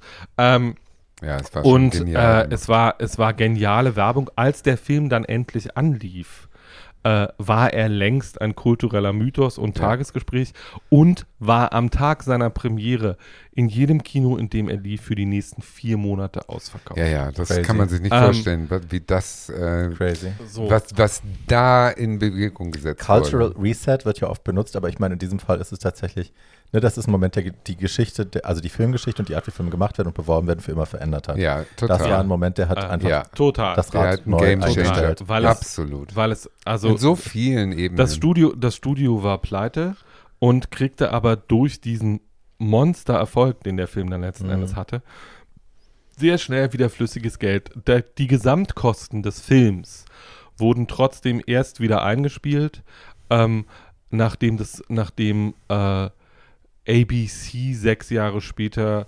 1,5 Millionen Euro pro Ausstrahlung bezahlt hatte. Wow. Ähm, und äh, da hatte der Film dann seinen Break-Even, aber es hat sechs Jahre gedauert, bis die Gesamtkosten des Films wieder eingespielt worden sind. Inzwischen hat das Studio sehr, sehr viel Geld damit verdient. Und ähm, es gibt überhaupt nur einen Cleopatra-Film wegen Elizabeth Taylor und Richard Burton, weil Herr Zanuck gesagt hat, nee, nee, wir können daraus nicht zwei Filme machen, weil der eigentliche Plan war, zwei Filme innerhalb von sechs Monaten in die Kinos zu bringen. Und Herr Zanuck hat gesagt, nee, nee, wir brauchen eine Schnittfassung. Wer weiß, ob die dann noch zusammen sind. also sie Naja, wollten, da war, Ja. Marketing war schon der Gesamt, so der Antrieb für Mhm. die gesamte Filmgeschichte. Und ähm, es war das Ende des Studiosystems, weil danach kein Studio mehr gewagt hat, eine dermaßen teure Produktion anzugehen. Allerdings auch der Anfang eines wahnsinnigen Star-Systems, äh, Genau. Systems, weil Liz Taylor hat ab da einfach immer eine Million verlangt Mhm. und auch bekommen, solange sie mit Richard Burton zusammen gebucht wurde. Und hat dann ja Echt, für angefangen. Virginia Woolf hat die eine Million bekommen? Ja, Nein, immer. für Virginia Woolf hat sie keine Millionen bekommen. 100 Pro. Virginia Woolf hat sie angenommen, weil sie das Buch großartig fand und weil sie das gerne zusammen Mhm. spielen wollten. Ähm, und für Virginia Woolf hat sie ja dann auch ihren zweiten Oscar bekommen und den meiner Meinung nach auch ganz zurecht bekommen. Ja, die sie ist ja auch eine gute Schauspielerin. In dem Film ist sie auch gut. Ähm, aber es aber- ist halt, dieser Mythos erschlägt natürlich Aber alles. gegen Richard Burton und Elizabeth Taylor für die nächsten zwölf Jahre sind Brad Pitt und Angelina Jolie ein, Ein leises ja, Winseln. gar nichts. also äh, man macht sich keine Vorstellung davon, wie viel Zeitungen mit diesen beiden äh, verkauft worden sind und wie viele Tickets mit diesen beiden verkauft Naja, worden sie sind. küssten und sie schlugen sich, macht sich halt auch besser, als äh, sie haben sich gegenseitig ihre Publicists auf den Hals gehetzt. Ja, also, genau. Seriously. Ähm, so, Die hatten äh, halt richtig Drama und so und sie haben auch, sie haben auch Gelebt, sie haben auch gelebt. zwei der acht Ehen von Elizabeth Taylor sind auch mit Richard Burton, Right, also sie ja. haben sich scheiden lassen und haben dann nochmal geheiratet. Äh, öffentliches Drama bis zum Get No, bis zum Grab. äh, Bis zum Grab von Richard Burton. bis zum Grab von. Richard Burton. Sie haben es ja auch Ähm, weitergespielt bis in die 80er Jahre. Die sind dann zusammen im Broadway also- aufgetreten und alles. Es ist, also das habe ich beim Gucken jetzt auch gemerkt, dass der Film ist ja nicht nur ein, ein schwuler visueller Orgasmus und ein Drama-Orgasmus und all diese Dinge, also Kostümbild, Make-up, lalala, sondern auch ein, ein Blueprint für so viele Sachen, die dann hundertmal zitiert worden sind. Ja. Also wie oft diese, diese Cleopatra-Inszenierung zitiert worden ist in Live-Shows von was weiß ich, Kylie, lalala, wie sie alle heißen. Ähm, die Kostüme, die kopiert worden sind, abgewandelt worden sind in irgendwelchen Bühnenshows und so. Das siehst, also das ist ja ein Film, der Popkultur. immer wieder, genau, ist bestand, Ja, ja, fester Bestandteil der Popkultur, wird immer wieder äh, zitiert. Ist halt auch echt ein Meilenstein. Aber Gott ist der lang. Gott, der ist wahnsinnig lang. Äh, es gibt seit mehreren, also seit einem guten Jahrzehnt, weil das auch äh, der letzte Wunsch auch von Herrn Menkiewicz an seine Söhne war, Bestrebungen, diese Sechs-Stunden-Fassung des Films wiederherzustellen. Äh, es sind viele Menschen auf dem gesamten Planeten auf der Jagd nach dem verloren gegangenen Filmmaterial. Äh, sie haben es jetzt, einen Großteil davon im letzten Winter aufgetrieben ähm, und es wird jetzt daran gearbeitet, diesen Film auf seine ursprüngliche Länge äh, nochmal zusammen zu. Das können sie inzwischen auch, weil der Film natürlich durch endlose TV-Ausstrahlungen eine Geldmaschine geworden ist. Also nachdem die Gesamtkosten der Produktion äh, eingespielt worden waren, begann der Film natürlich in den nächsten 40 Jahren endlos Kohle für dieses Studio zu verdienen, äh, von dem Frau, äh, von dem Frau Taylor dann auch immer noch mal was sah. Ähm, und der Film hat dazu geführt, dass Elizabeth Taylor überhaupt Elizabeth Taylor sein konnte, weil Frau Taylor hatte äh, auf heutige Verhältnisse umgerechnet 70 Millionen Dollar in zwei Jahren verdient und konnte danach konnte danach einfach nur noch machen, was sie wollte, Ja. weil die hatte mehr Geld, als sie je in ihrem Leben ausgeben konnte. Was man dazu sagen muss, ist, ähm, sie hat natürlich in den 80er Jahren mit übel riechenden Parfums nochmal eine ähnlich große Summe verdient, war auch diejenige, die das Promi-Parfum an sich erfunden hat mit White Diamond und hat dieses Geld äh, dann genommen und was sehr Sinnvolles damit gemacht, nämlich zehn mehrere 10 Millionen Dollar davon in die AIDS-Forschung Ja. und in ihr eigenes und ihre in ihre eigene Das Taylor HIV Foundation. Organis investiert und äh, war auch immer eine, nicht nur in der Öffentlichkeit damals auch sehr mutig, also die hat schon äh, Anfang der 80er Jahre sehr offen dazu gestanden, dass sie äh, schwule Männer liebt und mit schwulen Männern gerne um, sich gerne umgibt und sich dann sehr, sehr intensiv und sehr couragiert in die äh, in den Kampf gegen, äh, gegen AIDS eingeschaltet. Ähm, Die war halt immer loyal zu ihren Freunden. Das waren schwule Männer früh schon, Monty Clift, genau. äh, denn Rock Hudson, als der eben äh, öffentlich äh, geoutet wurde als HIV-positiv, hat sie an seiner Seite gestanden. Aber es führte eben auch zu einer unverbrüchlichen äh, Freundschaft mit Michael Jackson, wo sie eben auch bis zum Schluss äh, zu ihm stand und ihnen gegen alle Vorwürfe. Die war also immer so loyal und so reich, dass sie sich leisten konnte, das jeweils immer zu unterstützen, no matter what. Das bedeutet aber auch, dass Liz Taylor nur ihr Leben lang nach den Gesetzen von Liz Taylor gelebt hat. Die hat sich halt nicht reinreden lassen, im Guten wie im Schlechten. Und das bedeutet, dass das eine ein Ego war, was es heutzutage gar nicht mehr gibt, weil du gar nicht mehr so zu einem Superstar ge gemacht wirst von Kind an. Äh, die war natürlich ein Monster. Aber so ein Monster lieben die Schwulen ja, weil die in allem Right. so übertrieben hat, im Guten wie im Schlechten, Right. im Fressen wie im Saufen, im Ficken wie im Film. Right. Die war In so der Größe ihrer Diamanten. überlebensgroß. Genau, in die die äh, Ein so Herz wie so die, groß wie ihre so wie Leber. die Königin, so wie die Königin Anne mit ihren 17 Kaninchen spielt, die die Right. toten Kinder repräsentieren, hat ja Liz Taylor Zeit ihres Lebens gerne ihren Safe aufgemacht und mit ihren Diamanten gespielt. Ja. Einfach nur so, weil sie mit Ja. denen spielen konnte. Was also ihr- so vollkommen durchgeknallt. Erklärt mir doch mal eine Sache, Ja. ihr als. FachmännerInnen, ähm, mit diesem ganzen Vermögen und dieser ganzen Unabhängigkeit, warum zur Hölle these old broads? Ja, Because kann wanted to do that. Why? Ja, ja, das fragt man. Weil also ich die- meine, da hat sie doch wirklich nicht von profitiert. die Ja, wird da als die- die- Jabba the Hutt die- hin und her die geschoben auf diesem... geschoben auf dem Rollbrett. Ja. ja. Warum, warum The Flintstones? Also, Das Ja, sah sie wenigstens noch gut aus. Ja, wieder. das ist ja irgendwie Comic und da wollte sie noch ne, sich der neuen Generation Und sie hat vorstellen. mit Lassie so. angefangen und wollte mit Flintstones, also zwei comic ver, ver Aber These Old Broads neben Also diesen, das- Ja, These also die alle schlank ist so geblieben sind, die alle, ja, Ja. ich liebe den Ich Film, weiß, aber ich meine, die sehen alle so rasend billig. aus und sie wenn ist man, halt echt die wenn man, Dicke auf dem ja. wenn man, Ja. wenn man Carrie Fisher glauben darf, äh, also der Tochter von, Ja. De von Debbie Reynolds und Eddie Fisher, Debbie Reynolds ist auch in These Old Broads, hat Debbie Reynolds sie angerufen und gesagt, let's, a favor? let's be friends. Ah. Ja, ja, die haben Ähm, sich dadurch wieder versöhnt. So, let's be, let's be friends, let's ist do ja auch this. in dem Film Ähm, mit angelegt, ja. diese Und Fische Ich habe Geschichte. den Ähm, geklaut, aber ja. Ja. Und Also wenn man, wenn man sich diese, wenn man Film. sich diese, also die Joan Collins, Debbie Reynolds, Elizabeth Taylor und Shirley MacLaine, Ist natürlich sensationell äh, möchtest du das tun? Ja, du möchtest das tun. Ja. Dünn, dünn, dünn Ähm, und Liz. Ja, aber man will es tun, weil es sich gut liest, aber es war eine billige Fernsehproduktion in Pappkulisse. Aber ich liebe den Film. Wer- ja, ich auch. also, dass John natürlich. Collins aber noch einen Ja. Spagat macht mit ja, die 75. sieht so geil aus in dem Film. So, Ja, aber Ja. So wir, haben ja, Pencil. wir haben ja in der, wir Ja. haben ja, wir haben ja in der Katastrophenfilmfolge äh, schon über einen anderen Liz-Film gesprochen, wo man sich auch Wir können über jeden. äh, warum hat Which one? The Driver's Seat? nein, Nee. ähm, wo sie eine sehr alte Frau mit einem sehr jungen Liebhaber spielt. Ähm, ihr hört diese Folge, ihr werdet. Jetzt sag doch mal. Er hat's vergessen. Ich hab, mir fällt der Name gerade nicht ein, sonst würde ich es sagen. Er weiß Ähm, noch, dass wir darüber gesprochen Ich bin haben. so, ich bin, ich bin so müde gerade, es ist unfassbar. Nein, Ähm. aber man kann alle Liz Taylor-Filme gucken, aber als sie dann diese Arthouse-Phase in den 70ern hatte, da wird es ein bisschen schwierig. ja, ja, ja. Dieser, Alright. dieser, dieser Liz Taylor-Film, äh, über den wir eigentlich sprechen, Cleopatra, möchte ich nochmal sagen, also ich weine jedes Mal am Schluss. Ich finde, es ist so Mhm. traurig.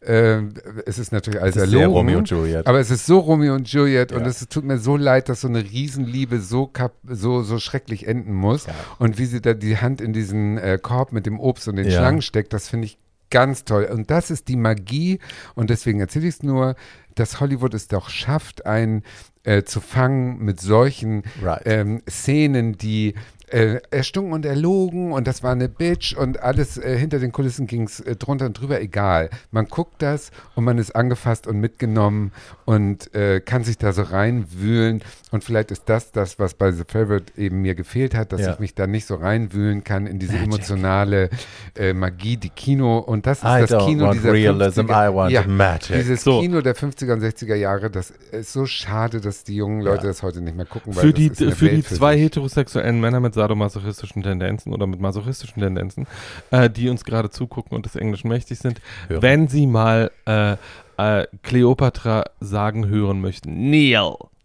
Ähm, und Ja, zwar zu einem sehr und, toll. und zu einem Ja. sehr, sehr, Auch sehr mächtigen, mächtigen, mächtigen Mann. Also wenn Sie eine sehr mächtige Frau dabei beobachten wollen, wie sie Männer kurz und klein schlägt, Ja. ähm, dann gucken Sie Cleopatra. Es ist insgesamt ein Film, den man als lebendes Ja. Individuum gesehen haben sollte. Ja, das Ja, und wenn Sie als Ich freu mich auf schwuler die Mann sechs Ausstattungs- oder als queerer Mensch Ausstattungsorgasmen sehen wollen, äh, Achso, das muss ich noch kurz. absurdes, wir machen alles in ja Diese Szene, als sie auf dem Schiff anfährt, Ja, äh, mit ja, dem Schiff ja. vorfährt und dann dieses Festmahl da macht und alle sind, alles sind nur so Blush und Orangetöne Ja, und sie so, ein hm, Traum. also absurd. Absurd. Ich muss, noch, ich muss noch eine Sache Paul. sagen, um den Umfang den, dieser bei den Produktion ein letztes, kann man vorspulen. Ja. um den Umfang Ja. dieser Produktion ein letztes Mal zu begreifen. Äh, Wir diese, wissen, dass er teuer war. Äh, nein, dieser, es geht gar nicht um Geld, sondern dieser Film hat den Oscar für die beste Ausstattung gewonnen. Zu Recht. Ähm, diesen Oscar haben zehn Menschen entgegengenommen. Ja. Äh, zehn, village. zehn, Ja. ver- zehn verschiedene äh, Leute, die für das szenische Design und die szenische Ausstattung dieses Films. Äh, es ist der an die meisten Menschen verliehenen Oscar aller Zeiten. Ach, ja, guck. Ähm. und man kann solche Filme nicht mehr heute drehen. Das Geld ist nicht da. Es wird immer äh, eine Legende bleiben durch die Verquickung von Real und Film. Yes. Und dafür lieben wir das. Und das weil das eine super Vorlage ist, die Verquickung von real und fiktivem, Habe ich auch noch was kommst erzählen? jetzt du. Du armes wir haben ja noch, wir haben erst eine Stunde und 23 Ach, aufgenommen. Du, Du es hast nicht. jetzt noch eine epische Ach du ahnst Ja. es. Leute, und jetzt ja richtig zur Sache. Jetzt geht's ja um eine Macht Serie. Tatjana einfach mal vier Staffeln in zehn Minuten. Drei. Ja, Vier. Vier. Also Leute, es geht um The Crown. Ich bin ja ähm, Monarchistin der ersten Stunde und finde diese ganzen Königshaus-Klatschgeschichten toll. Und natürlich bin ich auch alt genug, dass ich dieses ganze Diana-Zeug in Echtzeit miterlebt habe. Und äh, fand das immer spannend, diese kalte Königin, die da nicht halbmast flackt und die sich nicht äh, rührt und so weiter. Und man hat sie gehasst und man hat Diana geliebt. Die äh, gute und böse Seite waren ganz klar äh, für mich äh, zu unterscheiden. Und dann kommt 2016 diese Serie auf Netflix, The Crown, und äh, zeigt doch oder schafft es doch in vier Staffeln, es werden sechs, zwei kommen ein Glück noch, schafft es durch hervorragende Schauspieler und durch ein sensationelles Drehbuch von Peter Morgan mh, zu erklären, zumindest in Ansätzen zu erklären, warum diese alte, verknöcherte äh, Steinkuh da im Buckingham Palace so ist, wie sie ist. Mh, diese Serie zeichnet ja das Leben von Elisabeth II. nach, und zwar von 1947 bis momentan so in die 90er und äh, wird von verschiedenen Darstellerinnen, eine besser als die andere gespielt. Mhm. Man muss jetzt nicht durch die einzelnen Lebensstationen gehen, aber man begreift, dass dieses junge Mädel ähm, plötzlich konfrontiert ist mit der Möglichkeit, äh, Thronfolgerin zu werden. Äh, nur weil der eigentliche König sich lieber von so einer geschiedenen Amerikanerin da flachlegen ließ. Und da auch eine große Liebesgeschichte also sozusagen reinwirkte. Und dann wird die Königin und muss plötzlich eine, äh, eine Rolle ausfüllen in einer Institution, die es eben schon seit über 1000 Jahren gibt und die auch seit über 1000 Jahren so verknöchert ist, dass die also unglaubliche ähm, Traditionen am Leben hält. Und da kommt so ein junges Mädchen, die Anfang 20 ist, rein und äh, normalerweise musst du scheitern man muss scheitern an so einer Aufgabe, mhm. weil welches moderne Mädchen äh, nimmt so eine Aufgabe an, sowas zu repräsentieren. Und damals war ja noch Commonwealth, also die war nicht nur die Königin von England, sondern auch von Indien und ja, ja. Äh, Kanada und Australien mhm. und so. Und alles unter einen Hut zu kriegen. Und die hatte eben äh, die war jetzt auch nicht besonders gebildet, weil die war immer nur so als höhere Tochter im Palast unterrichtet worden in so bestimmten Sachen, aber hatte keine Ahnung von Allgemeinwissen und von gesellschaftlichen Belangen im Prinzip. Die war im goldenen Käfig da aufgewachsen und wurde so hingearbeitet auf eine Rolle hin und hatte viele Defizite und hat doch tatsächlich dieses ähm, wie soll ich sagen, dieses Standesbewusstsein, was diese englische Oberschicht, die haben ja diesen, mhm. die haben ja dieses Bewusstsein, dass sie mehr sind als die anderen und dass sie besser sind und dass sie mehr wert sind und dass sie sehr snobistisch auf die normalen mhm. Leute gucken und sich nicht mit dem Absolut. Äh, diese Hierarchien, dieses Klassenkonstrukt äh, in England ist viel zementierter als hier. Äh, wir kennen das gar nicht im Prinzip. Und die hat das verinnerlicht und hat diese Aufgabe angenommen und war auch dann ab Krönung der Meinung, sie ist von Gott gesalbt und sie kann auch nur von Gott von diesem Posten genommen werden, also mit Tod. Das ist ja bis heute, deswegen sitzt sie ja noch drauf und ihr 76-jähriger Sohn lutscht immer noch am Daumen und hofft, irgendwann mal äh, aus der Rolle da äh, zum nächsten zu werden, zum König. Aber das ist alles ganz schwierig, weil die eben der Meinung ist, die kann das so. Und die hat diese Aufgabe angenommen und hat dann durchregiert bis heute und hat diese Aufgabe ja in den, wie soll ich sagen, in den Grenzen dieses Amtes hat sie es ja gut gemacht als Königin. Sag ich jetzt mal so grob sie hat ja so repräsentiert, dass man sagt, das hat sie ganz gut gemacht. Sie hat das Königshaus irgendwie so ein bisschen weitergebracht und sie hat nicht, ähm, sie hat die ganzen tausend Skandale irgendwie ausgesessen oder wie auch immer äh, Lösungen gefunden. Sie, sie ist jetzt keine Sympathieträgerin, aber man liebt sie für die Disziplin, diese Rolle eben immer auszufüllen. Und dafür hat Das ist sie, ja so eine Sache, die so in, auch in vielen anderen Filmen über also zum Beispiel Elizabeth und so, ne? Ja. Der Kate Blanchett-Film. Das ist ja so ein, eins dieser großen Themen von Royalty, dass diese Selbstaufgabe, dieses Aufgehen in der Rolle ja. der Krone. Ja. Ich darf keine Bedürfnisse haben, ich darf mich nicht als Mensch verstehen, sondern ich diene quasi dem Land ja. und so. Das ist ja so ein Ding, das verstehe ich. Ich finde aber halt, dass Also man entwickelt halt gar keine Sympathien für sie, auch in diesem ganzen Ding. Genau. Ne? Sie ist halt so eine. Außer jetzt in dieser Serie, finde ich. Findest du nicht? Nee. Ich finde, in der Serie wird diese menschliche Seite eben so ein bisschen beleuchtet und es wird einem klar, wie sehr sie Opfer ist der Umstände und wie sehr sie wirklich zurückstecken muss in ihrem persönlichen Leben, in ihrer Ehe, was sie alles einstecken muss, um eben äh, diesen Gottesauftrag, Königin, äh, respektvoll auszufüllen und welche Opfer sie dafür bringt, doch, das finde ich schon. Aber ich, Das also, finde ich schon. Also ich ja. konnte nicht verstehen, ich konnte lange nicht verstehen, warum sie bei Diana jetzt so hartherzig war. Aber wenn man sich äh, überlegt, wo die vorher schon überall äh, nicht reagiert hat wie eine normale Frau. Also meinetwegen eine Folge beschäftigt sich mit einer Bergbaukatastrophe und da äh, sterben ganz viele Kinder in einer Schule. Und sie ist nicht in der Lage, innerhalb von sieben, acht Tagen dahin zu fahren, weil sie sagt, das Letzte, was sie brauchen, ist eine Königin, die da rumstolpert und Presse, die, Die da rumfotografiert. zieht, ja. Und dann sagt der Premierminister nur zu ihr, ja, das brauchen die wirklich nicht, aber die brauchen die Landesmutter, die da Tränen trocknet. Ja. Und dann sagt sie ihm, und das weiß man nicht, ob es stimmt, aber sie sagt, sie ist ohne Tränenkanal geboren, sie kann nicht weinen und sie will nicht so tun, als ob.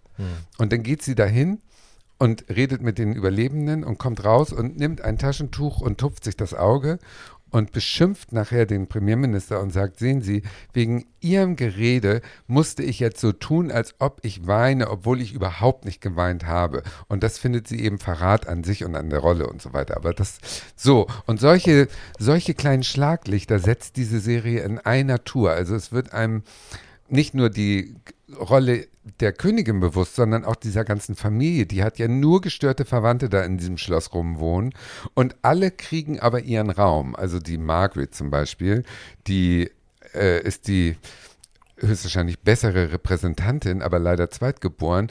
Das ganze Drama dieser Konstellation der beiden Schwestern wird super gezeigt, meiner Meinung nach. Und ähm, die Schauspielerinnen der dritten und vierten Staffel, das sind eben auch wieder Olivia Colman, über die wir schon oft geredet haben, und Helena äh, Bohem Carter als ihre Schwester.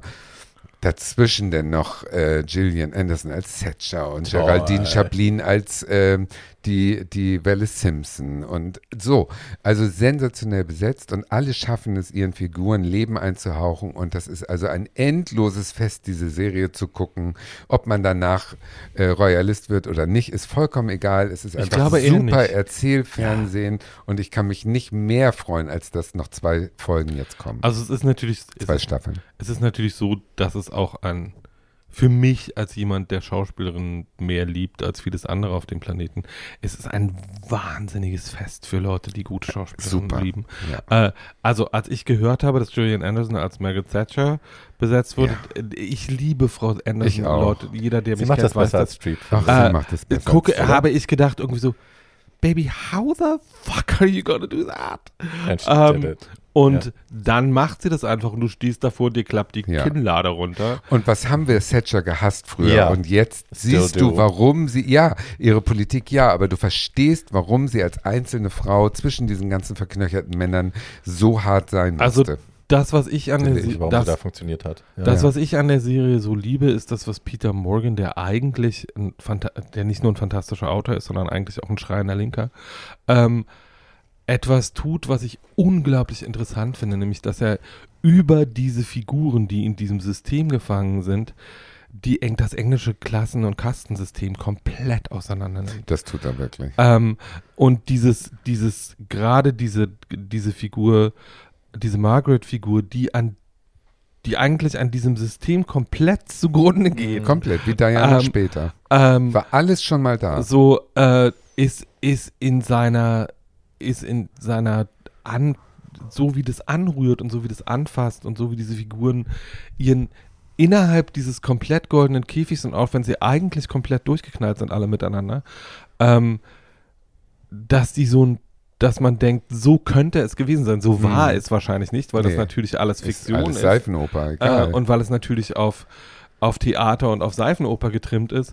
Aber er nimmt bestimmte Aspekte, also meine, ja, ja. äh, äh, meine Lieblingsfolge ist die, wo Margaret rausfindet, dass es eigentlich äh, äh, wo am Anfang der Folge ganz klar angeführt wird, die Blutlinie muss reingehalten werden. Und wo Margaret dann sagt, wir hatten doch mal, gab es nicht mal, wir hatten doch eigentlich mal zwei Tanten, als wir Mhm. klein waren. Wo sind die eigentlich geblieben? Und dass sich dann rausstellt, diese beiden eigentlich von royalem Blut und äh, ähm, Wichtigkeit geprägten Figuren sitzen seit Jahrzehnten in einem heruntergekommenen äh, Hospital für, für mental beeinträchtigte Menschen. Ähm, und Margaret regt sich sehr darüber auf gegenüber ihrer Mutter, also der Queen Mom, die dann sagt, Schätzchen, es war schon schwer genug, den Leuten zu vermitteln, dass wir jemanden in der Familie haben, der sich lieber von einer Amerikanerin auspeitschen lässt, als den englischen Thron zu besteigen.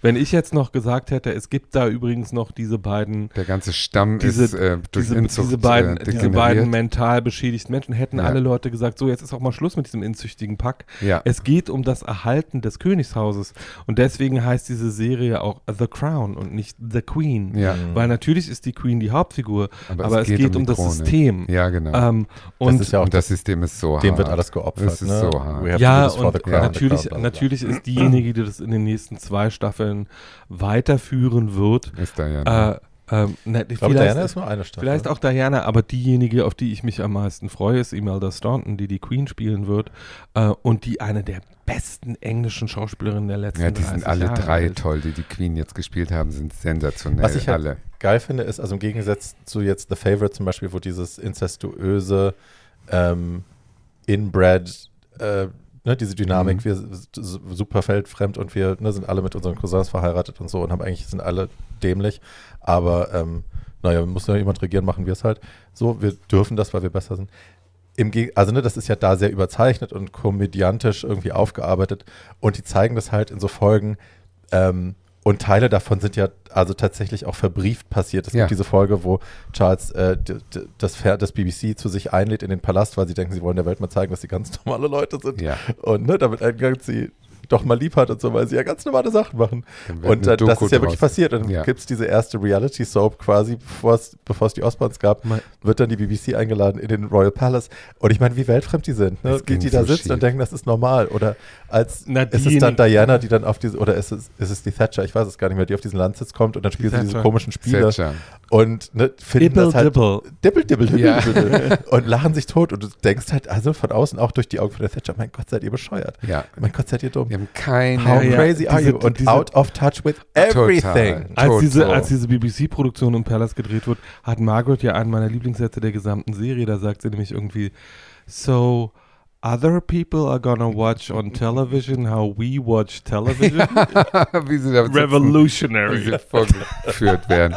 Ja, das ist, die, die haben halt den Kontakt verloren. Und dann kommt da so eine Kindergärtnerin, die Ja. relativ normal aufgewachsen ist und Ja. die mischt den ganzen Laden auf. Fingermalfarben, guten Abend. Ja, und dann wird die vom System zermalmt. Und das war im Prinzip mit Margret genauso. Ja. Und da sieht man auch, dass sie eben nicht lernen, aber auch nicht lernen wollen und nicht lernen können, weil diese Tradition des Hauses und die Last der Krone ist stärker als das Mitgefühl des Individuums. Na, was und aber auch wie, wie eklig Charles gezeichnet wird. Ne? Also ich liebe Ja. das, weil ich finde, die Art, wie sie ihn zeichnen, die Sachen, die man ja mitbekommen hat, decken sich ja, Ja. damit irgendwie Ja. auch. Also auch dieses Ja. Interview, wo er da sich erst drei Minuten lang die, Lip, die Zunge und dann irgendwie sagt, ja, er findet kurz nach der Verlobung, ja, was ist denn Liebe? Und so, er weiß nicht, was Liebe Ja. ist und so. Und Diana Was Liebe auch und man immer bedeutet. Na, der, Ja. einer der berühmtesten. Sätze der letzten 30 Jahre. Irgendwie so. Die Frage ist, are you in love? Und dann sagt Diana, of course we're in love. Und dann schließt Charles an, whatever that means. Ja, genau, whatever that Ah, means. Überleg mal, so ein Arschloch. So. Aber, der ne, kann dieser, natürlich dieser auch nicht lieben. missverstandene, Woher? larmoyante, ähm, Ja. ich bin ein missverstandener Ja, Grüner, irgendwie, ich ein meine es doch nur gut, ja. ja. Und ich möchte eigentlich Gutes tun, aber ich darf ja nicht auf den Thron. und dann immer das Gejammere und so, wo du echt denkst, ich Ja. die ja links und rechts. Und der an. Andrew, der Oh. glaubt, dass er kleine Kinder vögeln kann und damit davonkommt und dann noch ins Fernsehen geht und das verteidigt. Ah. Und Na, so. das Also die na- haben alle das ist, keine das ist natürlich, Ahnung. Das ist natürlich die spannende, also für mich als, als, als erklärten Antiroyalisten, ähm, die spannende psychologische Schleife, die sich da schließt, dass dieser, dass dieser Zwist zwischen äh, William und Harry, der jetzt gerade inszeniert wird, ja eigentlich der in der dritten Generation dieselbe Diskussion ist, nämlich wie kriegen wir Darfst ein, du aussteigen. wie kriegen wir eine, na nicht nur darfst du aussteigen, sondern einfach, äh, die Frage ist ja, können wir normale Menschen sein? Ja. Oder sind wir einfach unsere Rolle? Das ist ja, Ja, die ja. Diskussion. Ja. Das ist die Diskussion, die es zwischen Elizabeth und Margaret gibt. Das ist die Diskussion, die es zwischen Charles und Diana gibt. Und das ist die Diskussion, die es jetzt zwischen. William und Harry gibt. Und ich Ja, sag dir eins, Philipp und Harry wird verlieren. Ja, der wird verlieren. Die Naja. werden das nicht hinkriegen. naja, also der Rassismus. Das werden noch Verlust viel ist? Spaß Also der, haben der, mit Rassi also der Rassismus, der sich in dieser Familie in den letzten fünf Jahren gezeigt hat, ist ja, Ja. einfach atemberaubend. Aber aber der der, ja auch gehört der dazu. Krone innewohnt. Ja, also ich meine, wenn absolut. du, wenn du meinst, du bist der Welt zu überlegen, Ja. dass du überall einmarschieren Ja. kannst, alle versklaven kannst, Ja. äh, for the Commonwealth and for the Crown Ja. äh, und nicht siehst, dass das ge- durchtränkt ist von White Ja. Supremacy. naja, das letzte, Absolut. das letzte Die Erleb- definieren sich das darüber letzte, sogar. das letzte Erlebnis, was ich, das letzte Erlebnis in der Richtung, das ich hatte, ist noch gar nicht so lange her. Das war nicht zum, das war nämlich zum 70. Kronjubiläum der Queen. Das war dieses Jahr. Und als dieses Konzert von keinem deutschsprachigen Sender ausgestrahlt worden ist, gab es auf Facebook zwischen einer äh, befreundeten Journalismus, äh, Journalistin und mir, die dieses Konzert gerne sehen wollte, weil sie halt schon Musikjournalistin ist und sich dafür interessiert hat, äh, gab es so, ja, 25 Länder schreien das jetzt aus und wir nicht. Ja, und dann habe gut. ich freundlich darunter geschrieben, Honey, it's called the Commonwealth. ähm, so, die gehören alle dazu. Natürlich strahlen die das aus. aber gesehen hätte so, ich auch und gerne. Obwohl dann, nach Diana Ross Auftritt nicht. äh, und dann gab es ein Massaker in meine Richtung, wie ich mir das erlauben könnte. Und man wurde ja wohl noch irgendwie, man könnte ja wohl noch dieses Konzert sehen, ohne dass einem gleich Sachen vorgeworfen werden. Und überhaupt, und das wäre ja der dümmste Seite. Kommentar, den man überhaupt je gelesen hätte. Ähm, und ich und ich dachte so, what? Seriously? Ähm, Seriously? so und äh, so das Konzert war jetzt auch nicht, war jetzt auch kein bahnbrechendes mediales Erlebnis, Nein. das man unbedingt gesehen haben musste. Also es war jetzt, es war jetzt nicht Live Aid oder irgendwie sowas, wo man dann denkt, das sollte man aber vielleicht dabei gewesen sein. Doch. Ähm, und ähm, Doch. Ja. also, und meine, oh, du, ich die- finde, ich, ich sehe ja darüber hinweg mit dem Auge des äh, Satirikers sozusagen. Aha. Also ich finde das äh, alles schlimm. unsere Aber in seiner Geraldine Schlimmheit, diese ganze Rassismus und White Supremacy, da sehe ich lächelnd drüber hinweg, weil es Als amüsiert mich, ja, es amüsiert mich zu 100.000 Prozent zu sehen, wie die alle über den Deister gehen und alle unglücklich sind und alle im Endeffekt doch arme Würstchen gefangen in ihren überkommenen Riten. Das will ich doch sehen, das ist doch Drama. Das Damit- ist doch für mich damit- nichts anderes als Denver Clan. Was da in England passiert, in echt, ist für mich genau dasselbe Damit wie hätten wir es Denver ja nochmal zusammengefasst. Ist Das, so. was Tatjana an Royalismus interessiert, ist der Niedergang des Systems. Ja, ich bin nicht äh, letzte und Tatjana, die Rassistin, vor- die äh, glaubt, dass das wirklich äh, erstrebenswert ist. Aber wer das von mir glaubt, hat auch die letzten 100 Jahre geschlafen. Also das kann man mir überhaupt nicht, äh, kann So man überhaupt nicht ernst nehmen.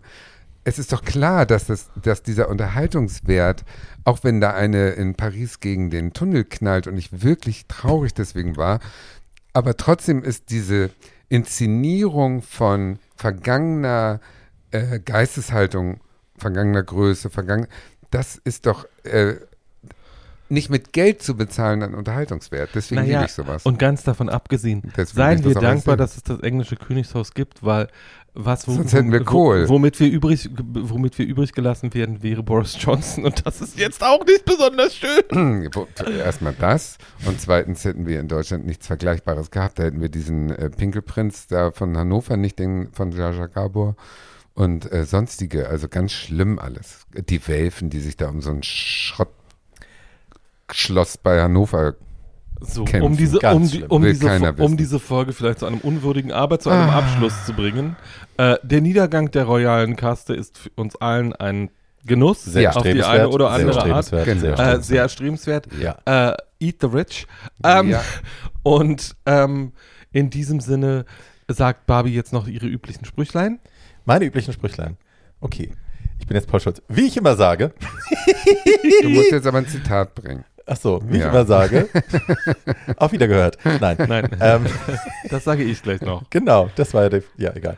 So, ähm, genau, wenn ihr uns unterstützen wollt, dann könnt ihr uns gerne auf Social Media teilen, diese Folge auf Social Media teilen oder mit euren Freunden. Ähm, wenn ihr Anregungen habt, schickt ihr die bitte an tooltotheyoungpodcast at gmail.com und wenn ihr äh, uns noch eine größere Freude machen wollt, dann gebt ihr uns 5-Sterne-Bewertungen auf Apple Podcast und auf Spotify. Ich habe übrigens gar nicht ich. erzählt, dass ich einen Brief von Diana gekriegt habe. Nach ihrem Tod? Nein, nein, nein. Ach, du bist derjenige, der den Brief hat. Wir wollten ja immer wissen, wo der ist. Es gibt ein, ein, eine freundliche Absage zu einer Veranstaltung, wo ich sie ähm, zu eingeladen habe, von ihrem Privatsekretär, von ihr unterschrieben, den ich noch zu Hause irgendwo habe. Ach Mensch. Mhm. No one cares. Toll, oder? Ja, ich glaube, I care. vielleicht könnte ich den verkaufen, mal teuer. Mir auf ist eBay. übrigens, äh, ich habe mit jemandem gesprochen, die äh, In meine riesengroßer John Collins-Fan ist und ich habe der erzählt, dass ich das äh, Gesicht. das, äh, der, Den die, abgeküsste Lippe und Ja, hab ich äh, unter das Glas, Glas. dass du das beides noch hast. Und da war sie, glaube ich, interessiert. Aber darüber Ja. sprechen wir ein andermal. So, ihr Süßen. Ähm, genau, wir hören uns in zwei Wochen wieder und äh, bis dahin bleibt uns gewogen. Ja. Bleibt Ah. gesund, übersteht die Hitze gut. Ähm, so, macht keinen Tschüss. Blödsinn. Äh, teilt uns, kauft unser Merch und Genau. Wir müssen mal Ah. irgendein Merch zum Königshaus nochmal darauf. Wir haben jetzt genug Merch, den keiner kauft. Wir müssen jetzt nicht noch neuen machen. es reicht. also kauft mal erstmal die alten Bestände auf und dann kommen neue. Genau. Okay. Wenn ihr mal 100.000 Verstanden. T-Shirts oder 100 T-Shirts gekauft habt, können wir über neuen nachdenken. Wenn ihr- wenn Bis dahin bleibt alles beim Alten. wenn ihr das Buch, Tschüss, wenn, wenn ihr das Buch einer echten Queen lesen wollt, liest, liest Barbies Autobiografie, die ist wunderschön. Yes. Äh, in diesem Sinne, auf Wiedergehört, ihr Königinnen. Bye. So.